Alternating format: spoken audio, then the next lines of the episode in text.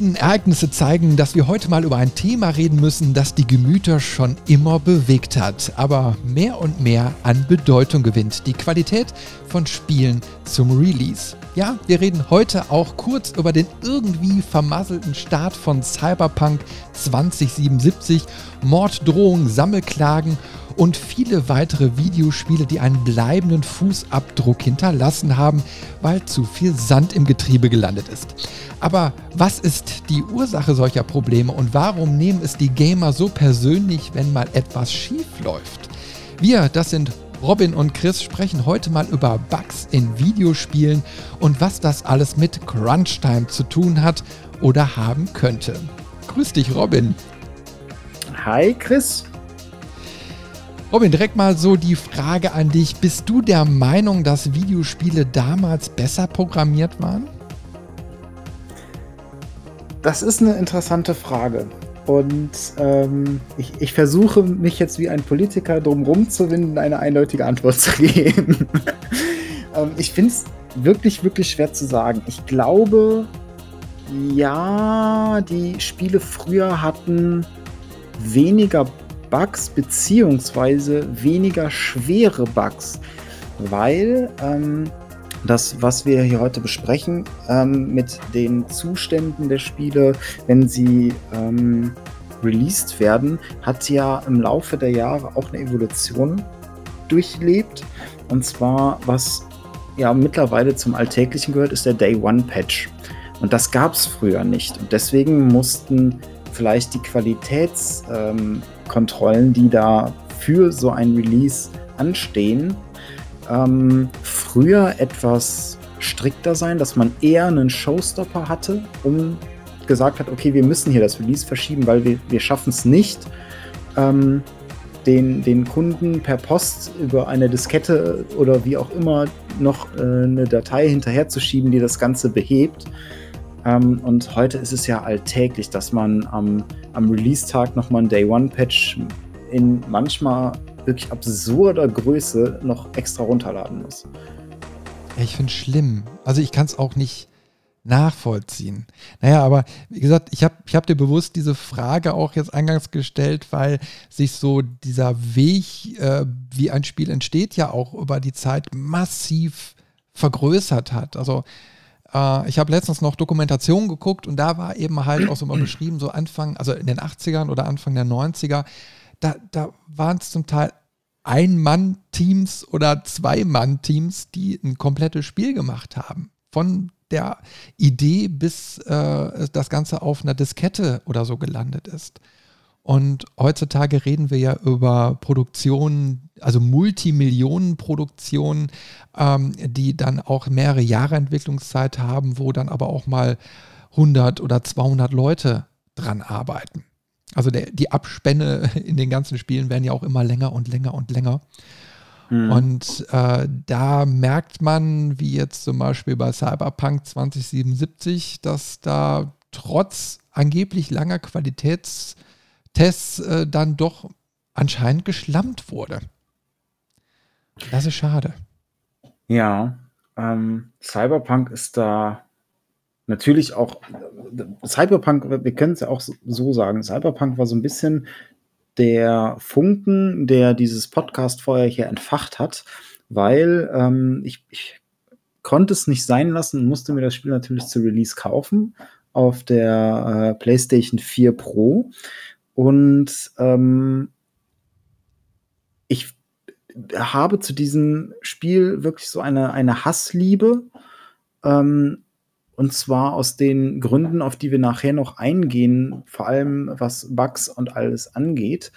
Aber bei, bei Cyberpunk finde ich es halt aus dem Punkt auch noch mal besonders interessant, weil jeden Tag ist was anderes passiert. Also ob man sich jetzt eine Folge äh, gute Zeiten, schlechte Zeiten anguckt oder täglich den Newsfeed von Cyberpunk, man hat sich im gleichen Universum gefühlt.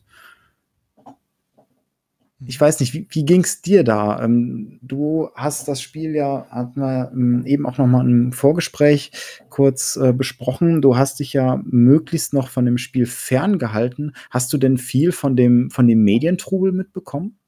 Ja, ich habe über die ganzen Monate natürlich quasi so immer mitgekriegt, was passiert gerade. Also äh, CD Projekt Red hat ja eine ziemlich offene Kommunikation gefahren.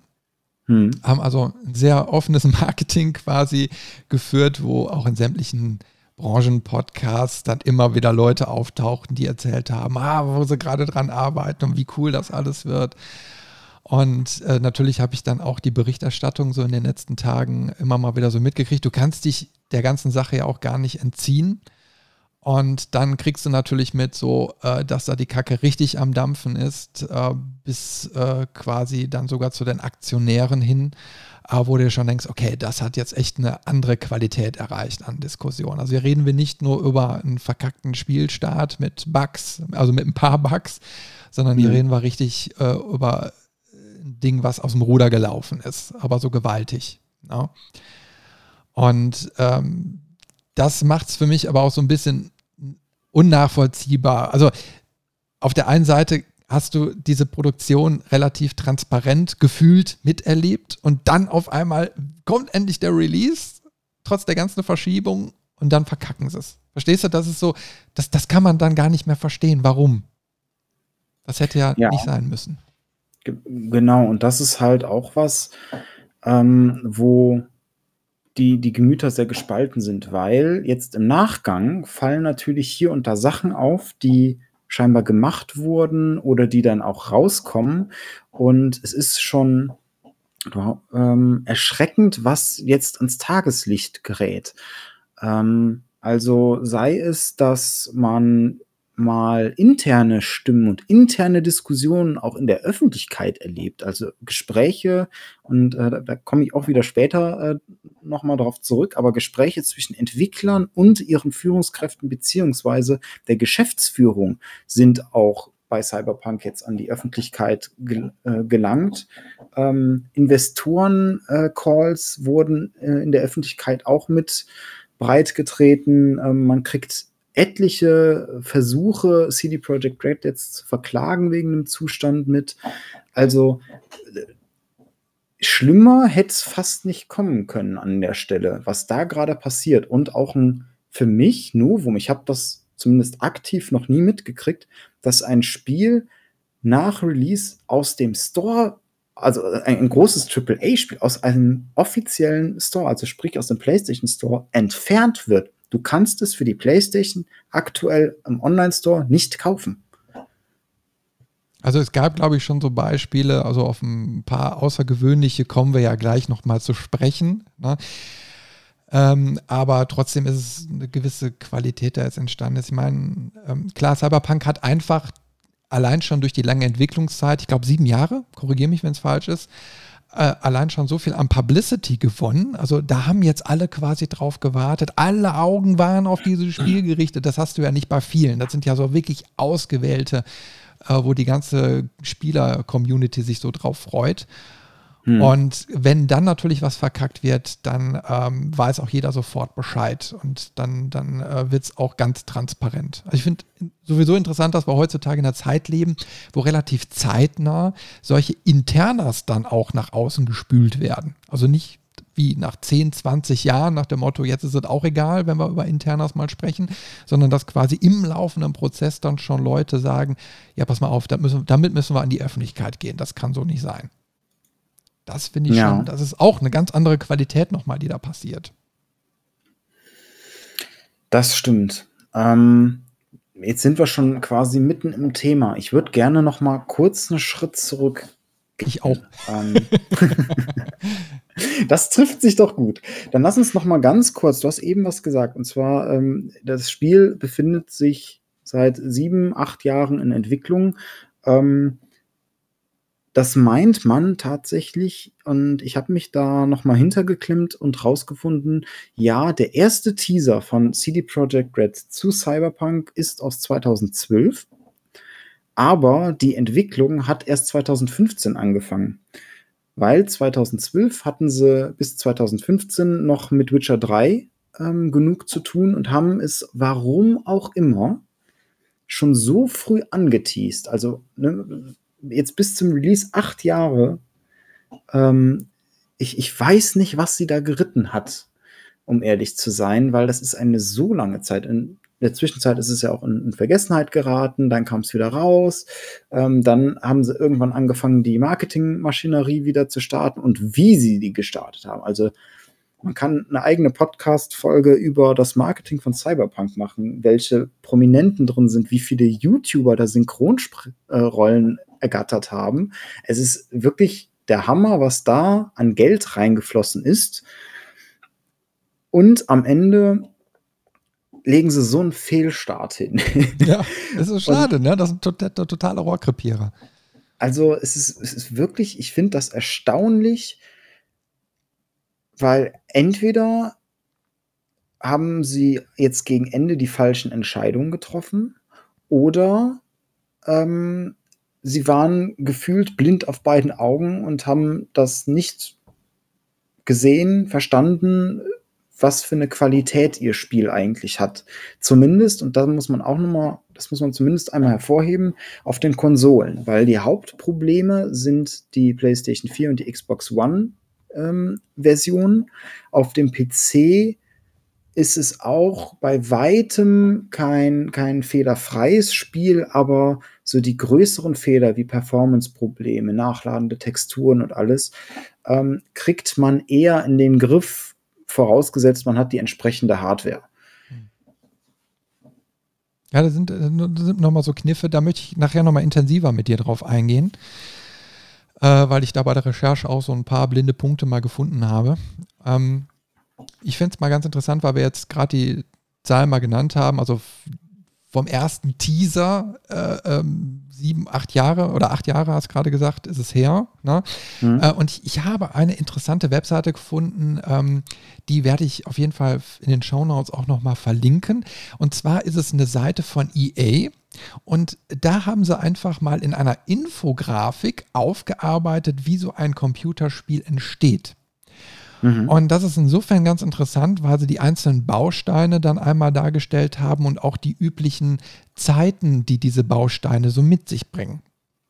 Und anhand dessen kannst du dann auch äh, so ein Spiel dann besser einsortieren. Also in welchem Bereich äh, hängen wir denn da, äh, wo, wo kann es da schon gehakt haben? Ne? Mhm. Und ähm, das finde ich insofern ganz interessant. Ähm, also es fängt ja erstmal mit einer Idee und einem Konzept an. Und das muss ja schon vor acht Jahren gewesen sein. Und da ist zum Beispiel, EA hat das jetzt in der Infografik so gemacht, da wird so dieser Baustein mit zwei bis vier Monaten Zeit ungefähr ähm, betitelt. So, und da muss man jetzt von ausgehen, die haben erst einmal eine Idee gehabt, wir wollen Cyberpunk 2077 machen. Wir haben schon eine Idee ungefähr, wie es aussehen könnte. Und da gebe ich dir recht. Warum in einer so frühen Zeit puste ich es dann raus? Weil der nächste Punkt, wenn die Idee und das Konzept abgeschlossen ist, dann würdest du hingehen und du machst eine Kostenkalkulation. Also die ersten Steine des richtigen Projektmanagements. Das dann mhm. aber auch nochmal ein bis zwei Monate dauert. Ich würde bei so einem, so einem, Projekt sogar sagen, also da, ob du da mit zwei Monaten Kalkulationszeit auskommst, bin ich mir nicht sicher. Ähm, so, aber ich glaube, dass die, die Info, die Erstankündigung eigentlich vor diesem Kostenkalkulationsschritt gemacht haben. Oder vielleicht sogar vor dem eigentlichen, vor dem eigentlichen äh, ähm, Zeitplan. Also du sagtest ja eben schon, da gab es noch irgendwie sowas wie Witcher. Mhm. Und ich glaube, da waren sie zu verfrüht, weil vielleicht andere Projekte zu sehr da quasi schon gebunden haben, die Leute. Und dann haben sie auf einmal gemerkt, Mist, wir haben schon etwas rausgehauen, wo wir jetzt eigentlich noch gar nicht hätten etwas zu sagen dürfen. Also ich glaube, in dieser frühen Phase hat da schon irgendjemand eine große Fehlentscheidung gefällt. Ja, das, das kann auch gut sein, dass sie da einfach den, den Hypezug, den sie hatten mit Witcher 3, äh, da aufspringen wollten und den quasi schon mal fortführen fürs nächste Projekt, weil ähm, auch in meiner Recherche kam raus, mit 2015 fand die Ent oder äh, startet die Entwicklung und das jetzt nicht, wie man sich das vorstellt, okay, wir, wir fangen jetzt mit der Programmierung an. Nee, das war die Konzeptionierung noch alles. Also man hat wirklich vorher nur ganz, ganz grob mal über ein, zwei Dinge vielleicht gesprochen, aber so richtig konzeptioniert und richtig den, den richtigen Anfang von diesem, diesem Projekt und das noch weit bevor die ersten Zeilen programmiert werden, waren wohl 2015. Also, puh, sehr, sehr mutig, äh, sehr gehypt und tatsächlich wahrscheinlich eine der vielen Fehlentscheidungen, die mit Cyberpunk getroffen wurde. Bei der Grafik, die ich hier von EA offen habe, ist mir aufgefallen, da fehlt ein wesentlicher Punkt. Also wir haben jetzt gerade über Idee, Konzept gesprochen, Kosten. Mhm. So, und dann kommt auch schon der Schritt Produktion. Also Produktion heißt in diesem Beispiel äh, wirklich, man fängt an, das Spiel umzusetzen. So, und äh, was ich an der Stelle dann nicht verstehe, normalerweise fehlt ein Baustein, da müsste das Projektmanagement eigentlich schon greifen. Also da müsste eigentlich schon genau festgelegt werden, was, wann, wie, von wem passiert.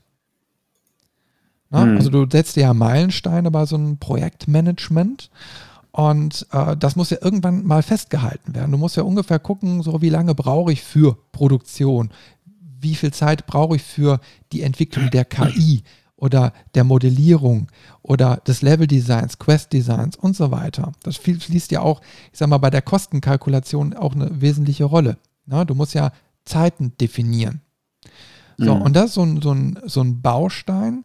Und das ist mir auch so bei meiner generellen Recherche zu dem Thema, wie entstehen denn überhaupt Videospiele, irgendwie aufgefallen, dass dieser Punkt in den Erklärungen immer sehr ausgespart wird. Und ich habe irgendwie die Befürchtung, also da draußen, liebe Zuhörer, wenn ihr eines Besseren mich belehren könnt, dann tut es. Aber ich glaube, dass einfach ein richtig vernünftiges, modernes Projektmanagement irgendwie immer noch nicht zum Standard gehört. Jetzt, ich drücke es ein bisschen vorsichtig aus, weil in der Industrie oder so ist es ja Standard. Also alles, was du machst, wird mit einem richtigen Projektmanagement irgendwie verknüpft. Ähm, aber irgendwie habe ich das Gefühl, dass das in dem Gaming-Bereich noch nicht so gemacht wird. Was meinst du? Ja, also ähm, Planung ist immer was, was Wichtiges und ähm, natürlich muss man auch einen guten Projektplan haben und sei es nur ein grober. Das ist ja, ähm, es gibt ja verschiedene Methoden, ähm, sowohl klassisches Projektmanagement, was äh, festgezurrter ist, oder auch agiles Projektmanagement, was auch für die Softwareentwicklung wahrscheinlich ähm, das, das Bessere ist oder das, was, was man eher nutzt aber in irgendeiner Form musst du ja eine Deadline setzen, weil du jeder Tag, den du entwickelst und das Spiel nicht released hast, kostet dich ja Geld. Ähm, und da sprechen wir nicht von Peanuts, sondern da sind wir schnell in einem Millionenbereich.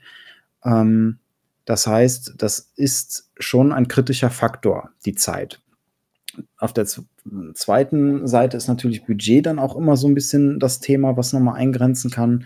Und ähm, dann muss man halt schauen, wie kriege ich das Ganze im Idealfall gewuppt und ganz wichtig, was ist mein kritischer Pfad? Ähm, kritischer Pfad bedeutet ja, wenn alles schief geht, wenn ich keinerlei Puffer habe, wenn alles wirklich on point sein muss, damit es irgendwie funktioniert, das ist der Weg, den ich gehen muss. Und wenn ich da eine Verzögerung drin habe, dann schaffe ich mein Ziel schon nicht mehr. Und diesen kritischen Pfad, das sollte immer so ein bisschen die Grundlage zu dem sein, was man davor hat. Dann fängt man richtigerweise noch an, ähm, nach und nach Puffer einzubauen, vielleicht äh, Meilensteine oder Qualitätsziele äh, zwischenzeitlich zu setzen, um zu prüfen, okay, sind wir noch on track? Funktioniert das alles noch? Oder weichen wir hier gerade ab und müssen gegensteuern an der Stelle? Ähm, also es ist, diese Planung ist un, un, unglaublich wichtig, vor allem bei so großen Sachen wie jetzt ein AAA-Spiel wie Cyberpunk, wo du so viele verschiedene Personen und, und Arbeitsgruppen zusammenführen musst, koordinieren musst. Du hast die, die Programmierer, die nur den Code entwickeln. Du hast die Animateure. Du hast gegebenenfalls Schauspieler für das Motion Capturing. Du brauchst Komponisten für die Musik. Du brauchst ähm, richtige ähm, ja, Regisseure, sag ich mal, für die Zwischensequenzen, ähm, Künstler, die sich überhaupt das Konzept überlegen, wie soll der Stil sein und, und, und, und. Da ist ja ein immenser äh, Aufwand an verschiedener Manpower benötigt. Ähm, Storywriter habe ich ganz vergessen, aber die sind ja mit einer der wichtigsten ähm, für so ein äh, storygetriebenes Spiel. Und das muss ja alles koordiniert werden. Und das ist ja fatal, wenn du, weiß ich nicht, ähm, mit, mit, ich sag mal, den Animationen äh, der Figuren anfängst oder mit den Charaktermodellen und du hast noch nicht mal die, die grundlegende Engine, also vielleicht noch nicht mal ein, Physik, äh, die da irgendwie hintersteckt, um überhaupt Animationen lostreten zu können oder ähnliches. Das heißt, du brauchst diese Planung, diesen Ablauf von vornherein. Ja, definitiv. Ja. Und, und das wird auch wahrscheinlich genau das sein, ähm, wo noch viel Optimierungspotenzial herrscht.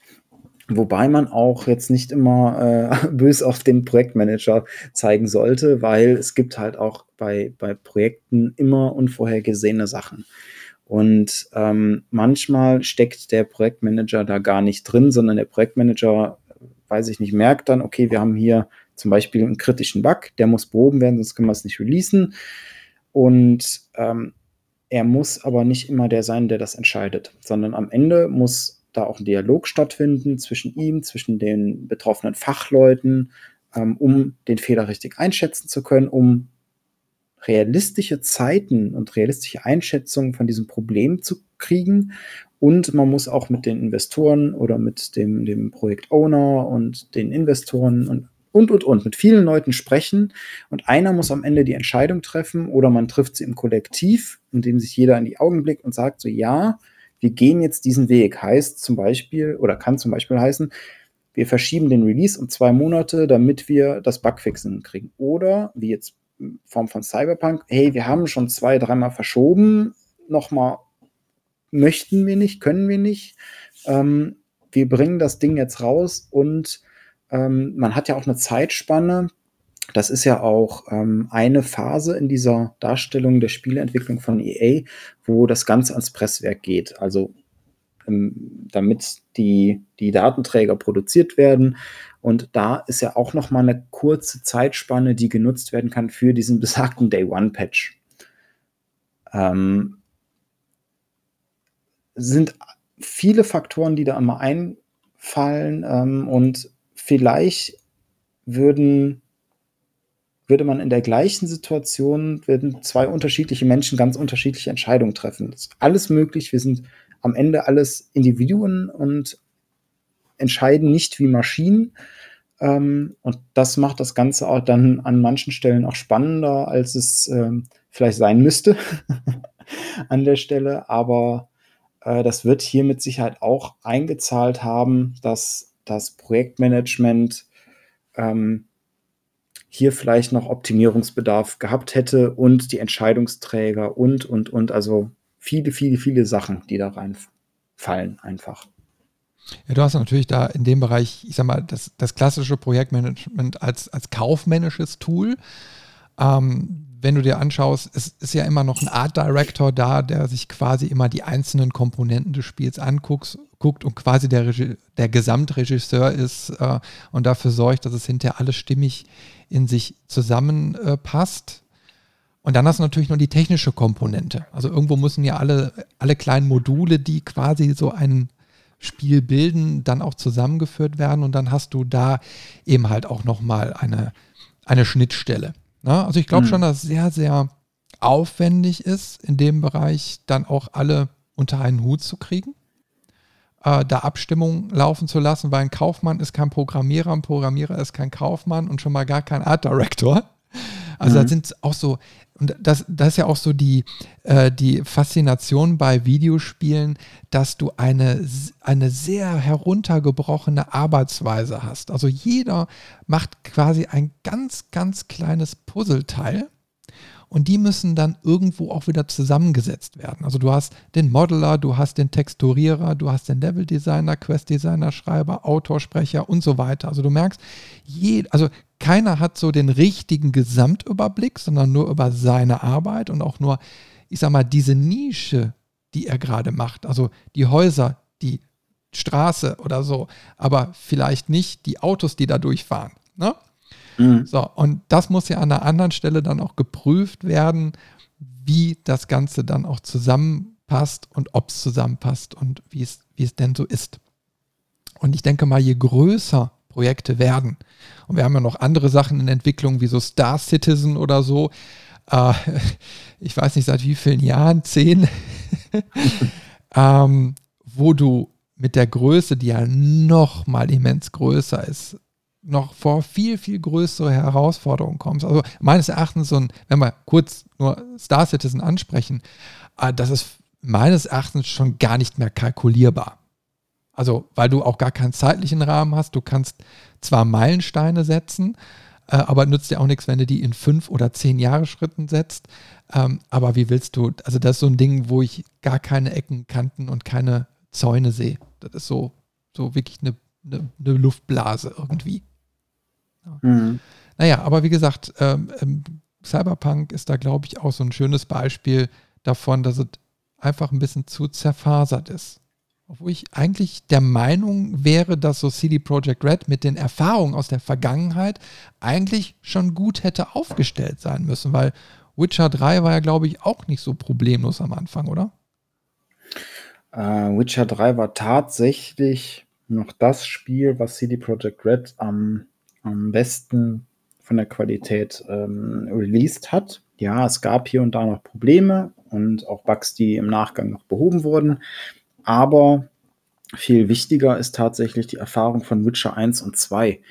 Ähm, die sind teilweise in so verbacktem Zustand rausgekommen, dass äh, sie nur mit der Enhanced Edition, die dann irgendwann später mit etlichen Bugfixing und bei Witcher 1, soweit ich mich erinnern kann, sogar mit teilweise neu, neuer Vertonung ähm, nochmal aufgearbeitet wurden, damit die Dinger überhaupt eine Qualität haben, mit der man gut leben kann und mit der man vor allen Dingen das Spiel auch schön äh, genießen kann an der Stelle. Also sie hatten viele Sachen in der Vergangenheit, aus denen sie hätten, na, ich es mal anders aus, also sie haben mit Sicherheit aus der Vergangenheit auch gelernt, aber sie hätten ähm, jetzt bei dem neuesten Projekt bei Cyberpunk vielleicht ihre Vergangenheit noch mal aktiver ins Gedächtnis rufen sollen, um zu sagen, so hey, wir hatten da und da schon Probleme, das ist uns damals schon fast um die Ohren geflogen. Jetzt haben wir hier so einen riesigen Medienrummel aufgefahren. Ähm, hier müssen wir jetzt echt abliefern und ganz vorsichtig sein, was Fehlermanagement angeht. Zumal, und äh, das ist jetzt auch so ein bisschen die Überleitung, ich würde jetzt tatsächlich so ein bisschen in auch in detailliertere Bugs schon mal reinschnuppern wollen. Ähm, die Version für die Konsolen, was ja in der Regel auch die größte Zielgruppe ist, Konsolenspieler überwiegen ja äh, die PC-Spieler, was den Marktanteil angeht, ähm, dass das so katastrophal schlecht läuft. Also wir sprechen hier nicht nur von Grafikfehlern wie ähm, Texturen, die nachgeladen werden, teilweise ganze Gesichter, die erst quasi ins Spiel ähm, geladen werden, wenn man das Gefühl hat, ich berühre diesen Menschen gerade mit meinen Händen. Ähm, diverse Abstürze, KI-Aussetzer, ähm, aber auch, und das ist halt wirklich, wirklich, das hätte man vorher sehen müssen, Framerate-Probleme, immense Framerate-Probleme. Also man hat das Gefühl, die alte äh, Software, das sind ja mittlerweile die alten Konsolen, die neuen sind ja die auch dieses Jahr released worden. Ähm, es ist fraglich, ob die das überhaupt in irgend, irgendwie flüssig gewuppt kriegen. Also am Ende werden sie es schaffen, ähm, dass es mit stabilen 30 FPS läuft oder so. Aber da finde ich es halt wirklich interessant. Wir haben diese immensen Fehler und diese riesigen Probleme auf den Konsolen, was die Hauptzielgruppe ist, eigentlich.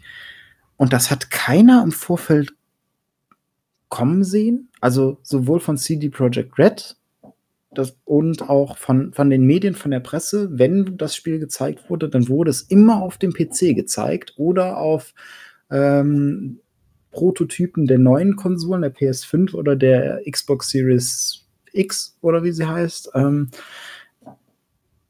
das, das, das grenzt fast irgendwie an ja, an, also einerseits entweder an Betrug, nach dem Motto, ja, wir wissen, dass es nicht läuft, aber wir sagen mit Absicht nichts und wir, wir werden auch den Teufel tun, das irgendwo zu platzieren, dass die alten Konsolen nicht gut laufen. Und bei der Presse, also sprich bei den, bei den ganzen Testern, vielleicht auch so ein bisschen eine, eine gewisse Blindheit oder ein blindes Vertrauen, ähm, dass das schon bei den anderen Versionen auch gut laufen wird. Weil ich habe zumindest nichts gelesen vor dem Release, dass irgendwer gesagt hat, so hey, ähm, wir haben hier immer nur die PC-Version, wir wissen gar nicht, wie das auf den anderen läuft. Hier müssen wir nochmal nachhaken und kriegen kein Statement oder ähm, wir, wir kommen mit dem Test später raus, weil auch Journalisten stecken da ja immer in, mit einem gewissen Druck. Man möchte ja der Erste sein, der über diesen Blockbuster schreibt, um möglichst viele View, äh, Views zu kriegen. Aber da muss irgendwas auf beiden Seiten so komisch gelaufen sein, dass das vorher niemand gemerkt hat und jetzt nach Release es gibt, glaube ich, fast kein oder, oder, anders ausgedrückt, sehr, sehr viele Magazine raten vom Kauf der Versionen ab. Und es ist ja auch aus dem PlayStation Store zum Beispiel verschwunden, das mhm. Spiel, weil auch Sony gesagt hat, so, nee, das, das machen wir nicht. Mhm. Und ähm, also okay. sie haben es irgendwie geschafft, da an Qualitätskontrollen vorbeizukommen, ähm, was, was ich heftig finde. Also ich, ich habe ja genau diesen Punkt mir mal rausgesucht und habe mal also versucht, da so Informationen rauszukriegen. Wie, wie, was, was, was passiert denn, wenn so ein Spiel fertig ist? Und äh, habe gemerkt, oh, das ist eine, eine riesige Grauzone, weil da gehen alle überhaupt nicht gerne drauf ein. Das wird auch so Journalisten gar nicht gerne gezeigt, wie denn der Kernentwicklungsprozess aussieht in den Engines. Ne? Mhm. Also es ist ja nun mal so, damals wurden Engines geschrieben, beziehungsweise die Sachen wurden hardcodiert. Also zu Amiga-Zeiten damals oder noch früher wurde ein Assembler geschrieben. Das heißt, äh, in Maschinensprache. Du musstest wirklich kapieren, wie Einsen und Nullen zusammen ein Programmcode ergeben. So, und die waren natürlich direkt auf die Hardware geschrieben. Also ähm, das heißt natürlich, du konntest aus minimaler Hardware konntest du relativ viel rausholen. Äh, heutzutage gibt es ja quasi Übersetzungsprogramme, also äh, quasi in so einem, ich, ich kenne leider physisch die Engines nicht, das werden wir, da haben wir uns beide ja schon äh, mal überlegt, dass, da werden wir hinterher auch mal einen Blick versuchen, hinter die Kulissen zu werfen, uns mal Fachleute dazu holen. Aber grundsätzlich ist es ja so, dass du eine Umgebung hast, irgendein, irgendein Tool, also ein, ein, eine, ein Produktionsmittel, wo quasi alles drin zusammenläuft hm. wo du ja definierst, ähm, nicht nur, dass die Grafiken reinkommen, sondern dass du quasi auch sagen kannst, so, jetzt haben wir hier individuelle Sachen, so funktioniert etwas, so funktioniert die Physik, ne? so reagieren Objekte und so weiter. Das wird ja alles in dieser Engine quasi zusammengefasst und da gibt es ja sowas wie die äh, Unreal Engine oder äh, Unity oder keine Ahnung was. Wir haben ja alle verschiedene Ansätze, auch äh, unterschiedliche Kosten, die entstehen. Also du musst ja am Projektanfang entscheiden, welche Engine nehme ich denn, weil dann weißt du auch, wie viel Prozente quasi an den Entwickler der Engine auch hinterher abgedrückt werden müssen. Und äh, die bietet dir natürlich nicht alle umfangreichen Info ähm, Möglichkeiten. Du musst also, und das haben nämlich auch die Entwickler von, von Cyberpunk in den ganzen Podcasts und so immer wieder gesagt, also die müssen sich teilweise schon überlegen, die möchten eine Quest machen und wie setze ich die denn in so einer Engine um? Also welche Möglichkeiten bietet mir dieses Tool und wo muss ich vielleicht ein bisschen tricksen? So. Mhm. Und dann war auch ganz interessant, dass es dann immer hieß, ja, also die arbeiten auf irgendeiner Serverstruktur, die ähm, im, in einem gewissen Stundenrhythmus, das weiß ich jetzt leider nicht mehr, ähm, wirklich das Spiel kompiliert und äh, den Leuten zur Verfügung stellt. Also du kannst immer nach, nach einer gewissen Zeit, konntest du dieses Spiel auf den Rechnern spielen und gucken, funktioniert das, was ich jetzt umgesetzt habe oder der Kollege und so weiter. Du kannst, kannst also permanent diesen Evolutionsprozess miterfolgen. Jetzt habe ich mal recherchiert und geguckt, ja, wie ist das denn? Wie kriegst du denn so ein Spiel auf die anderen Plattformen? Na, wir reden ja über PlayStation 5, über PlayStation 4, über Xbox, na? vielleicht sogar mhm. irgendwann mal übers, über die Switch, wer weiß. Na? So, und da ist ganz interessant. Und da kommt dieser Graubereich jetzt, dass es dann heißt, ja, äh, normalerweise exportierst du aus den Engines heraus das Endresultat. Ja, also die Engine kompiliert quasi für die jeweilige Plattform.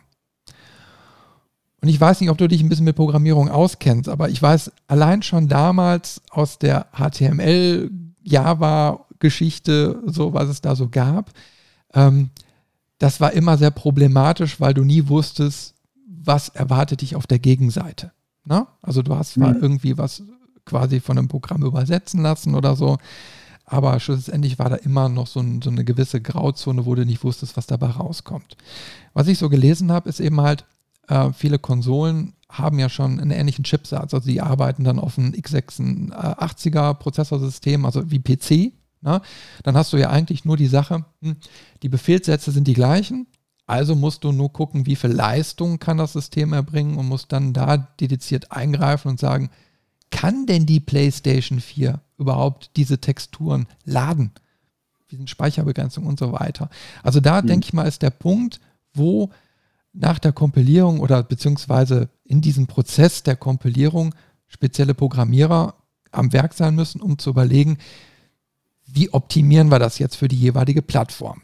Der Switch arbeitet auf einem ARM-Prozessor, der läuft nochmal komplett anders. Also da musst du quasi eine komplett andere äh, Programmiersubstanz liefern, so äh, wie, ich, wie ich gelesen habe.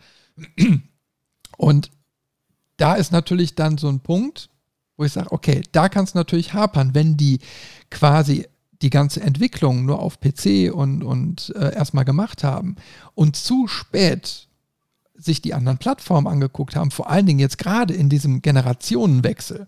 Na, nach dem mhm. Motto, ja, wir gucken jetzt erstmal auf PlayStation 5 und danach gucken wir uns den Rest an. Da kennen wir uns ja vielleicht sogar mit aus, das wird schon nicht so schwierig sein. Und dann hast du schon die Fehlentscheidung.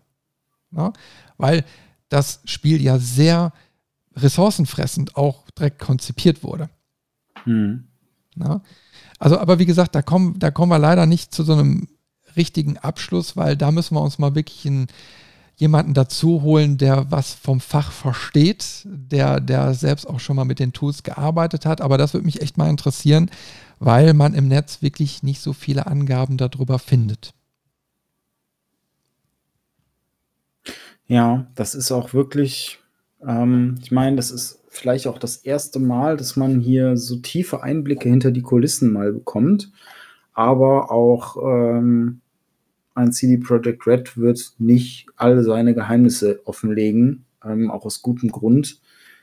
Ähm, nur das, was man jetzt sieht, was man ähm, im Spiel an Fehlern hat, da sind Sachen bei und die, die Reaktionen, die dann im ersten Moment kommen, das ist schon der Wahnsinn. Also einer der stärkeren Bugs, die es gab, die jetzt vor Weihnachten noch kurz zum Glück gefixt wurden. Ähm, deine Speicherdatei durfte nicht größer als 8 Megabyte werden, weil dann äh, ist sie quasi defekt geworden und der Speicherstand war verloren. Den konnte man auch nicht wiederherstellen, der war dann weg.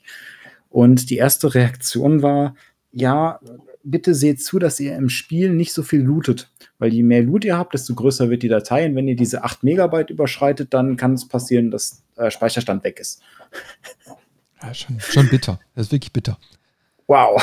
Also auch, auch diese Aussage, ich meine, klar, das ist, das ist der Workaround, bis sie die Lösung, also sprich den, den Bugfix hatten, aber das ist schon irgendwie, wenn man sich das vor Augen führt, krass. Das ist so ein bisschen, als wenn weiß ich nicht, ich mir ein Auto kaufe, der Händler kommt zu mir und sagt, ja, aber fahr am Tag maximal 80 Kilometer, sonst kann es sein, dass es auseinanderfällt. Ja, aber ich, ich meine, für mich ist es dann so ein, so ein Hinweis darauf, dass dieses Feature vielleicht auch relativ spät erst dazu gestoßen ist. Also wie gesagt, ich weiß jetzt nicht, in welchen Phasen äh, wie das Spiel zusammengebaut wird. Ich weiß nur, dass alle Module irgendwann so Step by Step zusammengesetzt werden wie so ein Puzzle. Da mhm. gehört natürlich auch ein Speichermanagement dazu. Sondern dass sich ein Speichermanagement natürlich vom PC zur PlayStation 5, PlayStation 4 oder sonst irgendwie unterscheidet, äh, mhm. ist mir auch klar. Ja? Ähm, aber ich sage dann auch so, okay, da müsste ich doch als Entwickler dann auch wissen. Also, weil die befassen sich ja eigentlich nicht erst seit gestern mit den ganzen Plattformen. Und jede Spezifikation hast du ja irgendwie nach ein paar Jahren drauf oder weißt, ah, gucke mal, da ist irgendwie, keine Ahnung, ein gewisser Speicherbereich, den kann ich ausnutzen. Alles, was da drüber geht, wird kritisch, weil ich habe ja noch andere Ressourcen, die darauf zugreifen. Ähm, also gehe ich da vielleicht ein bisschen zaghafter dran. Ähm, zeigt ja irgendwie bei dem ganzen Desaster, was da vor uns liegt, dass das irgendwie nicht so richtig geklappt hat. Ja, ich weiß auch nicht, meinst du, dass Corona da dran schuld ist? Mal ganz doof gefragt. Ähm, also ich habe zumindest mal, wie viel da jetzt wirklich dran ist, muss man, muss jetzt jeder selbst entscheiden, aber ich habe zumindest mal gehört, dass ähm, die Tests, also diese, diese Qualitätssicherung, ähm, eingeschränkt war durch Corona, weil sie viel mehr externe Qualitätstester gebraucht hätten. Ähm, und es aber wegen Corona da irgendwie Probleme gab, genug Leute ranzuschaffen, die auch vielleicht ähm, so war das wohl in, oder ist das wohl oft in, in anderen Spielen, dass man dann die Leute auch ähm, in einen Raum sperrt, sage ich mal, die, die dann testen und die sich auch untereinander ein bisschen austauschen können und alles. Das hat das Ganze natürlich erschwert. Ähm, also ich, und auch, dass, dass die ganzen Entwickler nicht mehr in einem Raum sitzen und man sich mal eben über den Schreibtisch was zurufen kann oder einer beim, beim Vorbeigehen, wenn er sich einen Kaffee holt, irgendwie dann in, in, der Programmierung, Animation oder was weiß ich, irgendwas auffällt und sagt so, hey, guck mal, äh, habe ich gerade gesehen, hier das und das, ist dir das schon aufgefallen, könnte man ja so und so beheben. Also die, diese typischen Kaffeegespräche, nenne ich es mal, unter Kollegen, die werden wahrscheinlich äh, größtenteils weggefallen sein, weil dann alle im Homeoffice waren. Ähm, also es, Corona ist mit Sicherheit eine, eine Einschränkung gewesen und eine Herausforderung, die da gestemmt werden musste. Allerdings ähm, gab es auch die Aussagen, und das ist das, was ich eben schon mal angeteasert hatte. Ähm, es gab eine, eine offene Fragerunde der Entwickler mit der Geschäftsführung zu Cyberpunk. Und da wurde wohl gefragt, so, hey, warum habt ihr denn Anfang des Jahres der Öffentlichkeit gesagt, dass das Spiel fertig ist, wenn es doch gar nicht so war? Und es kam wohl auch raus, ähm, dass jegliche Deadline, die für dieses Spiel gesetzt war, von Anfang an immer unrealistisch war. Und das sind dann wieder zwei, zwei Hinweise, wo man sieht, okay, hier wurden falsche Entscheidungen getroffen und ob das jetzt an, am Projektmanager lag oder an den, der, der Geschäftsführung, der Investoren, wem auch immer. Ähm, aber hier ist grundsätzlich bei der Projektplanung zumindest etwas komplett falsch gelaufen, weil es, es bringt ja nichts, etwas unrealistisch zu planen, von dem man weiß, dass es unrealistisch ist. Da lügt man sich ja in die eigene Tasche. Und Cyberpunk wurde jetzt auch zwei, dreimal nochmal verschoben auf den letzten Metern. Und auch da muss ich sagen, haben sie meines Erachtens die falsche Entscheidung getroffen. Ähm, warum nicht sagen, so, hey Leute, mit Corona, mit allem drum und dran, mit Qualitätssicherung, wir brauchen einfach ein Jahr mehr. Einfach anstatt zwei, drei kleinere Verschiebungen um ein, zwei Monate, sondern wirklich, nee, wir, wir lassen jetzt einmal realistisch schätzen mit dem aktuellen Stand. Das ist der Stand, das sind die, die Fehler, die wir kritisch sehen, das sind kleinere Sachen, die man vielleicht noch mit einem Day-One-Patch hinkriegt, das sind Sachen, die man vielleicht auch nach dem noch machen kann. Mit dieser einfachen Clusterung der, der bekannten Probleme, Fehler, ähm, da rangehen und sagen, okay, wenn wir jetzt nochmal verschieben, und eine Verschiebung ist immer blöd, habe hab ich ja auch eben schon gesagt, kostet viel Geld und ähm, ist auch für die Fans doof, weil da hat man ja auch schon nach der zweiten oder dritten Verschiebung gemerkt, okay, hier kommt Unmut auf, der Hype flacht ab zu dem Spiel. Ähm, aber lieber einmal eine realistische Verschiebung um, sagen wir mal, ein Jahr, anstatt zwei, drei äh, Monate immer so häppchenweise und dann am Ende was, was rauszubringen, wo sie jetzt am Ende. Jetzt gerade auf den Konsolen kann das Spiel keiner oder können viele das Spiel nicht genießen, ähm, wenn es überhaupt läuft und abschließbar ist. Ähm, das heißt, man muss so oder so warten. Und das ist auch das, was, was ich hier gerade mache. Ich habe das Spiel hier liegen, ich habe es installiert, ich habe den, den Prolog abgeschlossen und seitdem spiele ich es nicht weiter, weil ich mir frustriert. selbst ich bin frustriert, und ich, ich möchte dieses Spiel in einem guten Zustand genießen, weil das, was da im Kern drinsteckt, die Story und so und die Spielmechaniken, die sind cool. Die machen unendlich viel Spaß. Die, die machen auch neugierig und alles. Aber du wirst die ganze Zeit wegen Bugs und irgendwelcher Fehler rausgerissen. Oder, und das ist so absurd, mit jedem Patch ähm, setzen sie die, bei mir zumindest die Einstellungen zurück. Ich bin so jemand, der die äh, vertikale Achse invertiert, sprich, wenn ich nach unten drücke den Controller, geht der Blick nach oben. Frag nicht warum, das habe ich aus Kindheitstagen und habe ich mir nie abgewöhnt. ähm, aber diese Einstellung ist mit jedem Patch resettet worden. Das heißt, ich habe den letzten Patch gekriegt, ich bin ins Menü gegangen, ähm, habe die Einstellung umgestellt und dann kam ich nicht mehr aus dem Menü raus. Es, dieser raus aus dem Menü-Knopf, das Abbrechen oder Zurückgehen, funktionierte nicht. Die einzige Lösung war tatsächlich, über das PlayStation-Menü die Software komplett zu beenden und neu zu starten. Ja, das nervt. Das nervt. Und, und deswegen sitze ich jetzt hier. Eigentlich möchte ich es echt gern weiterspielen. Und, und, aber, aber auf der anderen Seite denke ich mir, nee, sie haben jetzt eine Roadmap rausgebracht äh, oder kommuniziert. Bis Februar möchten sie die gröbsten Sachen ähm, behoben haben. Und genau darauf warte ich jetzt so ein bisschen. Ich beobachte das weiter in, mit jedem Bugfix. Da schaue ich tatsächlich immer, immer mal rein, um zu gucken, okay, haben sie jetzt vielleicht auch was an der Performance gemacht?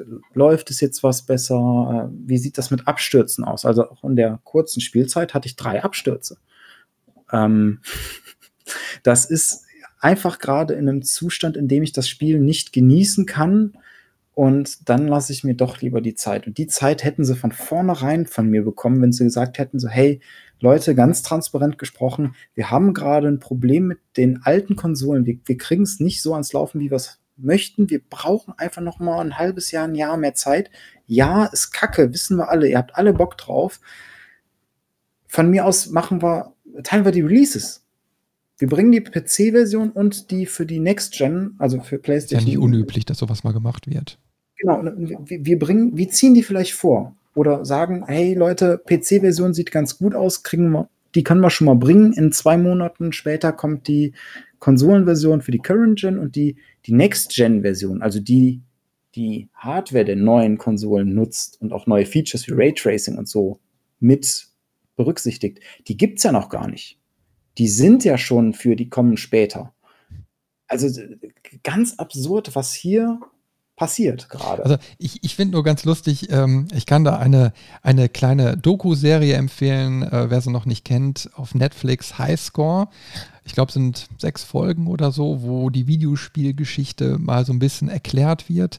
Und da ist ein interessanter Passus dann eben halt drin. Und zwar ging es um das berühmte Spiel E.T., was irgendwie Anfang der 80er oder so, ja, irgendwann so um den Dreh, äh, bei Atari ähm, äh, entwickelt wurde. Und äh, da wird so schön dieser Prozess ähm, kurz beschrieben, wie, wie dieser Auftrag für das Spiel erteilt wurde, weil der Programmierer wurde zu einem Chefbüro gebeten, ne? Äh, nimm mal Platz, ja. Ähm, wir haben ja dieses äh, von E.T. quasi die, die, die Rechte bekommen und wir brauchen, weil der Film irgendwie schon lief oder, oder kurz vor, dem, vor der Veröffentlichung war, ähm, du hast drei Monate Zeit, dieses Spiel zu machen. Keine Idee, kein Konzept, kein nichts. Ach ja, und übrigens, nächste Woche hast du einen Flug äh, zu Steven Spielberg, den musst du das verkaufen. und es ist eins von, also eine Person, die das alles managen musste. Und, und dann hat er sich quasi über Nacht irgendwie was einfallen lassen. Muss man sich angucken, ist wirklich sehr amüsant, jetzt so im Nachhinein. Es ist aber katastrophal geendet, weil es war das Spiel, was in einer riesigen Anzahl produziert wurde auf Spielemodulen und dann in der Wüste von Mexiko vergraben wurde und erst vor ein paar Jahren äh, wieder ausgegraben wurde. Man hat tatsächlich diese Spiele wiedergefunden und ich habe auch eins von den Exemplaren in einem Museum in der Vitrine gesehen. Das Ding hat da über 30 Jahre im Erdboden gelegen und war mit eines der Sachen, wo damals äh, in den 80ern die Videospielblase geplatzt ist. Das war so einer mit der ganzen Sachen, die da in dem ganzen Dunstkreis passiert sind. Aber es zeigt, dass sich am Kern anscheinend nichts geändert hat. was sehr, sehr traurig ist. Na, ich meine, andere, mhm. gerade Indie-Entwickler machen es ja vor, dass es ja durchaus möglich ist, die Community mitzunehmen, die auch quasi als Bugfixer mitzunehmen. Es gibt so viele Early Access-Teile oder so viele Kickstarter-Projekte, so viel, wo, wo ganz offen mit der Community die ganze Zeit ähm, äh, diskutiert wird und da auch schon eine Vorfreude dann für das Spiel entsteht. Ähm, aber da reden wir jetzt bei Cyberpunk über ein Spiel, was ja quasi hinter verschlossenen Türen ähm, entwickelt wurde. Und ich gebe dir auch recht, man hat, hätte jetzt normalerweise das Qualitätsmanagement eingesperrt, weil man an, an äh, ja, bewusst wollte auch, dass bloß kein Codeschnipsel irgendwie unbedacht vor Release nach außen geht, weil man ja dann Angst haben muss, dass die Aktienpreise fallen oder sonst irgendwie was. Also du siehst, dass das kaufmännische Konzept so eines großen Unternehmens quasi schon ein Garant dafür ist, dass es Probleme mit dem Spiel gibt, weil man gar nicht mehr so offen sein kann, wie es heutzutage eigentlich in der Community schon gang und gäbe ist. Ja, und da sagst du auch was Wichtiges. Ähm, natürlich hat man da Angst gehabt, dass die Aktien äh, einbrechen, wenn vor Release irgendwas rauskommt. Ähm, jetzt durch diesen katastrophalen Release ist die Aktie auch angebrochen. Und zwar. Ähm, jetzt kommen Sammelklagen. Vom, vom, vom, ja, das zusätzlich, aber alleine der Aktienkurs ist vom 10.12. lag eine Aktie bei ungefähr 80 Euro und jetzt am 23.12. ungefähr bei 60 Euro. Also immens abgestürzt und wir haben Sammelklagen wegen Irreführungen. Die Investoren, ich bin mir gerade nicht sicher, ob sie schon geklagt haben oder nur prüfen, ob sie klagen können. Ähm, das ist der Wahnsinn. Also da müssen sie jetzt wirklich, wirklich extrem ackern, um den Karren wieder aus dem Dreck zu kriegen. Und das leitet mich auch so ein bisschen zum, zum nächsten Problem, was ich mit Cyberpunk irgendwo habe, ähm, über. Und zwar das Thema Crunch. Ähm, Crunch ist ja ähm, leider in der, in der Gaming-Industrie fast schon gang und gäbe, könnte man sagen. Also, dass man ähm, anstatt seine 8-Stunden-Tage über einen lang, längeren Zeitraum äh, 12 bis über 12 Stunden Tage zum Beispiel macht. Ähm, teilweise wird da auch äh, komplett nachts gearbeitet den, den Mitarbeiter, die werden da regelrecht verbrannt ähm, und das Produkt wird ohne Rücksicht auf Verluste irgendwie fertiggestellt, damit man diesen, diesen Release-Zeitpunkt noch erwischt. Und CD Projekt Red hat hier auch sehr, ähm, ja, kontrovers gehandelt, weil erst haben sie gesagt, so, nee, wir sind hier wir sind das Unternehmen, das gegen Crunch ist. Wir sind, wir machen die Planung hier, ähm, Cyberpunk und alles und ohne Crunch. Und das war auch die erste Verschiebung, weil sie gesagt haben, so, nee, wir brauchen noch ein bisschen Zeit und so und wir wollen nicht in Crunch geraten und hier und da. Und dann hatten sie die erste Verschiebung und danach haben sie dann plötzlich gesagt, so, ja, okay, ähm, wir kommen nicht drum herum um Crunch, wir haben versucht, was ging. Bis zum Release müssen unsere Mitarbeiter jetzt crunchen. Und das ist schon hart. Und dann hast du so ein Release, also dann ist, glaube ich, danach, nach dieser Aussage sogar der Release nochmal um einen Monat verschoben worden. Dann hast du jetzt so ein Release und sie sagen zwar, unsere Mitarbeiter sollen die Feiertage genießen, deswegen die, die Roadmap des Bugfixings bis Februar, aber selbst wenn die Mitarbeiter jetzt über die Feiertage sich ein bisschen erholen können, ab Januar geht es wieder in den Crunch. Da, da kann mir jeder erzählen, was er will. Die werden jetzt bis Februar, vielleicht sogar länger, so sehr den, den Schaden beheben müssen, der da entstanden ist. Und das kriegst du meines Erachtens wahrscheinlich nicht mit der normalen Arbeitszeit geregelt, sondern da wird ein immenser Druck herrschen in dem Unternehmen gerade, um das irgendwie gestemmt zu kriegen. Und das ist etwas, ich finde das heftig und ich finde, das ist auch was, wo ich sagen muss, jetzt rückblickend auf, auf das Jahr 2020 betrachtet, ähm, das hat man an vielen Ecken und Enden gemerkt und es wurde aufgezeigt. Es gab Berichte über Crunch, auch an verschiedenen Studios. Das ist jetzt nicht nur bei, bei Cyberpunk, sondern auch bei vielen anderen. Und ich finde das gut, dass da immer mehr Aufmerksamkeit drauf gerichtet wird und dass man da ein Gespür für bekommt, auch als Konsument, weil am Ende das, das, das machen wir aktuell nicht, aber es wäre fast schon richtig, bei dem einen oder anderen Spiel zu sagen, wenn man, wenn da vorher rauskommt, so, hey, hier wurde ein Jahr lang gecrunched und die Mitarbeiter sind völlig am Ende, haben, haben vielleicht sogar ihre Familie verloren dadurch, das Privatleben ist eingebrochen, dass man dann sagt, okay, ich boykottiere diesen Titel jetzt.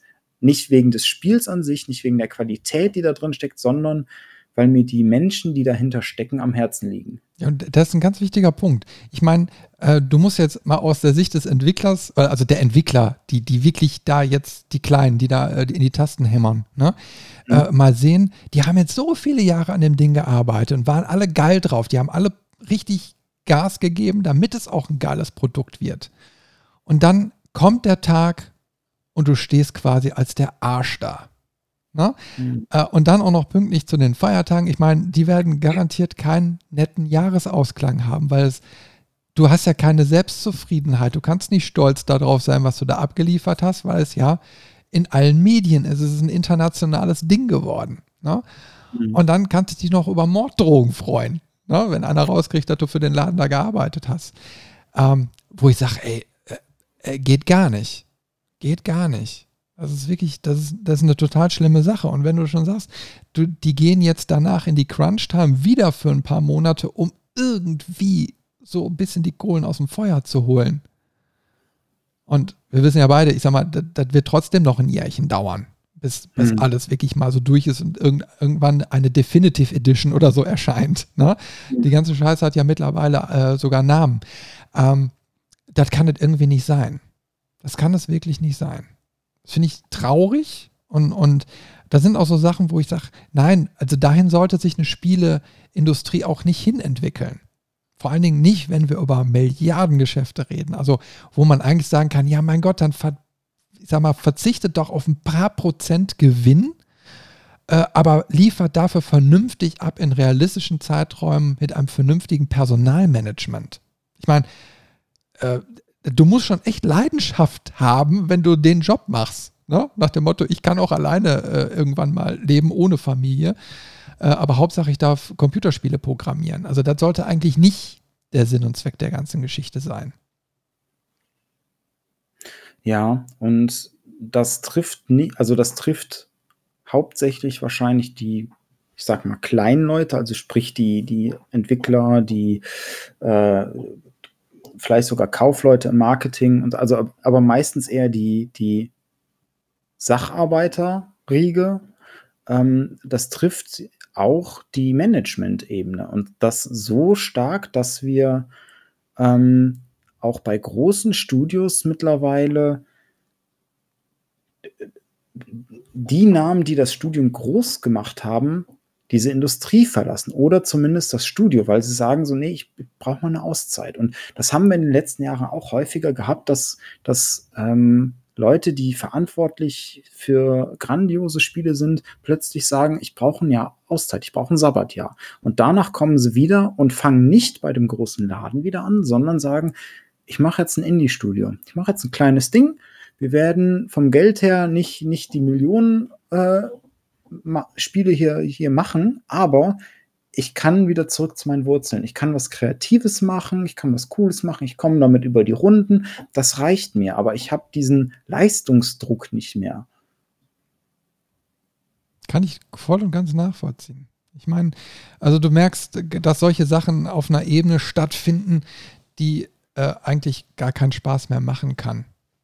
Mhm. Und, und äh, ich, ich gucke mir ja immer mit Begeisterung die ganzen Indie-Studios an und so, so die Indie-Szene und das finde ich immer halt immer so klasse, dass da auch nochmal experimentiert wird. Also da wird auch mal was gemacht, wo man sagt, ich weiß nicht, was dabei rumkommt, ob es so die Allgemeinheit anspricht, ob es äh, was Positives hinterher wird äh, oder ob es einfach dann nur heiß diskutiert wird. Aber da wird einfach mal, äh, da, wird, da wird noch Mut äh, rausgelassen. Und, und ich finde eben halt auch, gerade die Spie der Spielebereich braucht ja Evolution und zur Evolution gehört eben halt auch Mut. Und nicht nur mhm. immer der äh, 0815 Einheitsbrei. So schön die Titel auch sind, ich erinnere mich zum Beispiel noch an Detroit Become Human. Mhm. Fantastisches Spiel. Ich habe es mir zwar nie gekauft, aber dafür die Let's Play geguckt, aber äh, der Eindruck, den das Ganze hinterlassen hat vom Storytelling und so her, wow, wo ich sagen würde, das war ein Meilenstein. Ähm, aber das sind eben halt dann auch so Sachen, da siehst du, äh, was Videospiele produzieren können. Aber man muss, man muss jetzt eben halt auch für die Zukunft Entwicklungsspielraum lassen und sie müssen auch nicht immer größer werden. Das muss auch so eine Erkenntnis werden. Also, dass kleinere Sachen eben halt auch Spaß machen können. Ich meine, damals, wo wir angefangen haben, äh, waren die Spiele ja teilweise nur, ich sag mal, die hast du in einer Dreiviertelstunde vielleicht durchbekommen. Oder sie waren Endlosspiele, wo du nur auf Highscore-Jagd warst. Mhm. Das gibt es ja so in der Form gar nicht mehr. Du hast ja schon ein Minimum an Stunden, was zusammenkommen muss, weil du sonst enttäuscht bist. Und ich habe es ich hab's gestern, gestern habe ich es noch erlebt. Ich habe diesen Schlüsselmoment gestern wirklich wieder gehabt, wo ich kurz, wirklich kurz enttäuscht war. Und zwar haben wir dann an der PlayStation 2 den Titel gespielt, Die Unglaublichen zwei. Ähm, mhm. Ähm, das ist so ein, so ein Zwei-Player-Spiel, ne? also wo du mit zwei Spielfiguren so Jump'n'Run-technisch äh, dann über den Bildschirm rennst. Und das ganze Spielvergnügen hat zwei Abende gedauert. Danach war das Spiel komplett durch. Und ich saß da im ersten Moment, habe gedacht, das war's? Kommt da nicht jetzt noch was? Nein, das Spiel hat einfach wieder von vorne angefangen. Und ich war da wirklich in dem ersten Moment verwirrt und habe mir nur, also das erste, was mir in den Kopf reingeschossen ist, äh, Originaltitel 60 Euro, zwei Abende spielt Spaß. Moment. Und dann aber danach, muss ich dazu sagen, äh, kam dann aber auch der Gedanke, ja, aber es hat doch Spaß gemacht. Es war ein schöner Titel, es hat sich super leicht weggespielt, er war an ein paar Stellen, war auch fordernd, du konntest zu zweit das ganze Erlebnis haben. Okay, okay, 60 Euro wäre jetzt vielleicht ein bisschen viel gewesen, aber äh, für 30 Euro wäre vollkommen in Ordnung gewesen. Ja, ich mhm. habe ja eh Gebrauch gekriegt. Aber äh, das ist auch wieder so Wertschätzung, die man auch mal wieder lernen muss. Und, und das ist auch so eine Sache, und ich, da möchte ich unbedingt auch nochmal auf dieses, dieses, dieses Stichwort Morddrohungen dann eingehen. Ne? Wenn ich dann in der Presse lese, dass da äh, beim Entwickler Morddrohungen eingehen wegen diesem äh, ver verpatzten Spielestart, dann denke ich mir echt, haben wir nicht andere Probleme? Na, ich meine, das kann doch wohl nicht wahr sein.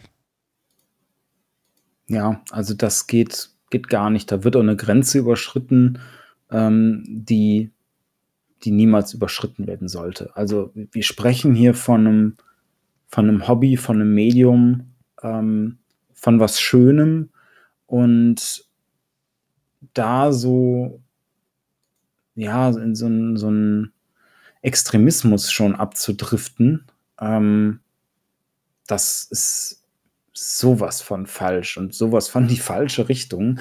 Und, ähm, ich finde auch, äh, jetzt mal unabhängig vom vom Rechtlichen, da kenne ich mich zu wenig mit aus. Aber wenn mich so eine Morddrohung erreichen würde und ich kann den den Absender zuordnen oder irgendwas. Ich glaube, ich würde versuchen zu klagen, weil das ist für mich eine, eine Vorsicht, Wortspiel, ungewollte, todernste Sache an der Stelle. Ähm, da muss man einfach auch ganz klar zeigen, hier ist die Grenze und die wird nicht überschritten. Und ich finde das schön, wenn dann aus Solidarität die Person, die die Morddrohung erhält, äh, Unterstützung erfährt und auch sieht, hier, ich bin nicht alleine. Ähm, es gab auch mal hier und da Beispiele, wo ich mitbekommen habe über die Medien halt, das ist auch so Morddrohung und dann äh, ist da aber richtig noch von allen Seiten auf diese Person eingeprügelt worden und das, das finde ich nicht in Ordnung an der Stelle. Ähm, also da hat auch keiner ein Recht zu, selbst wenn das Spiel Mist ist, selbst wenn es äh, im schlimmsten Fall Betrug ist an der Stelle. Ähm, sowas hat keiner verdient.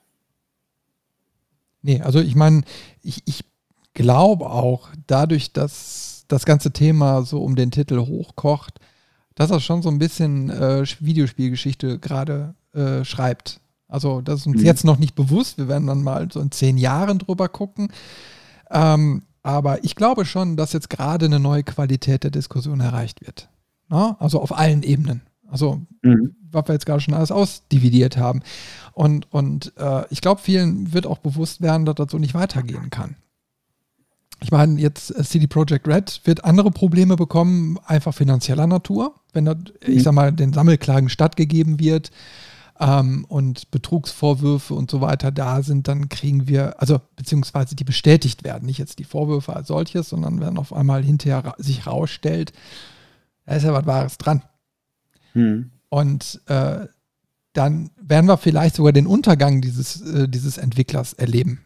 Ja, weil das könnte so einen immensen Umfang, ich meine, wir reden gerade über einen Viertelwertverlust der Aktie. Äh, mhm. Wenn das ganze Spiel weitergeht, wird die Aktie vielleicht noch weiter einbrechen. Ja? Das heißt, du hast vielleicht hinterher vielleicht sogar 50 Prozent, wer weiß, ist jetzt einfach Glaskugel. Ne?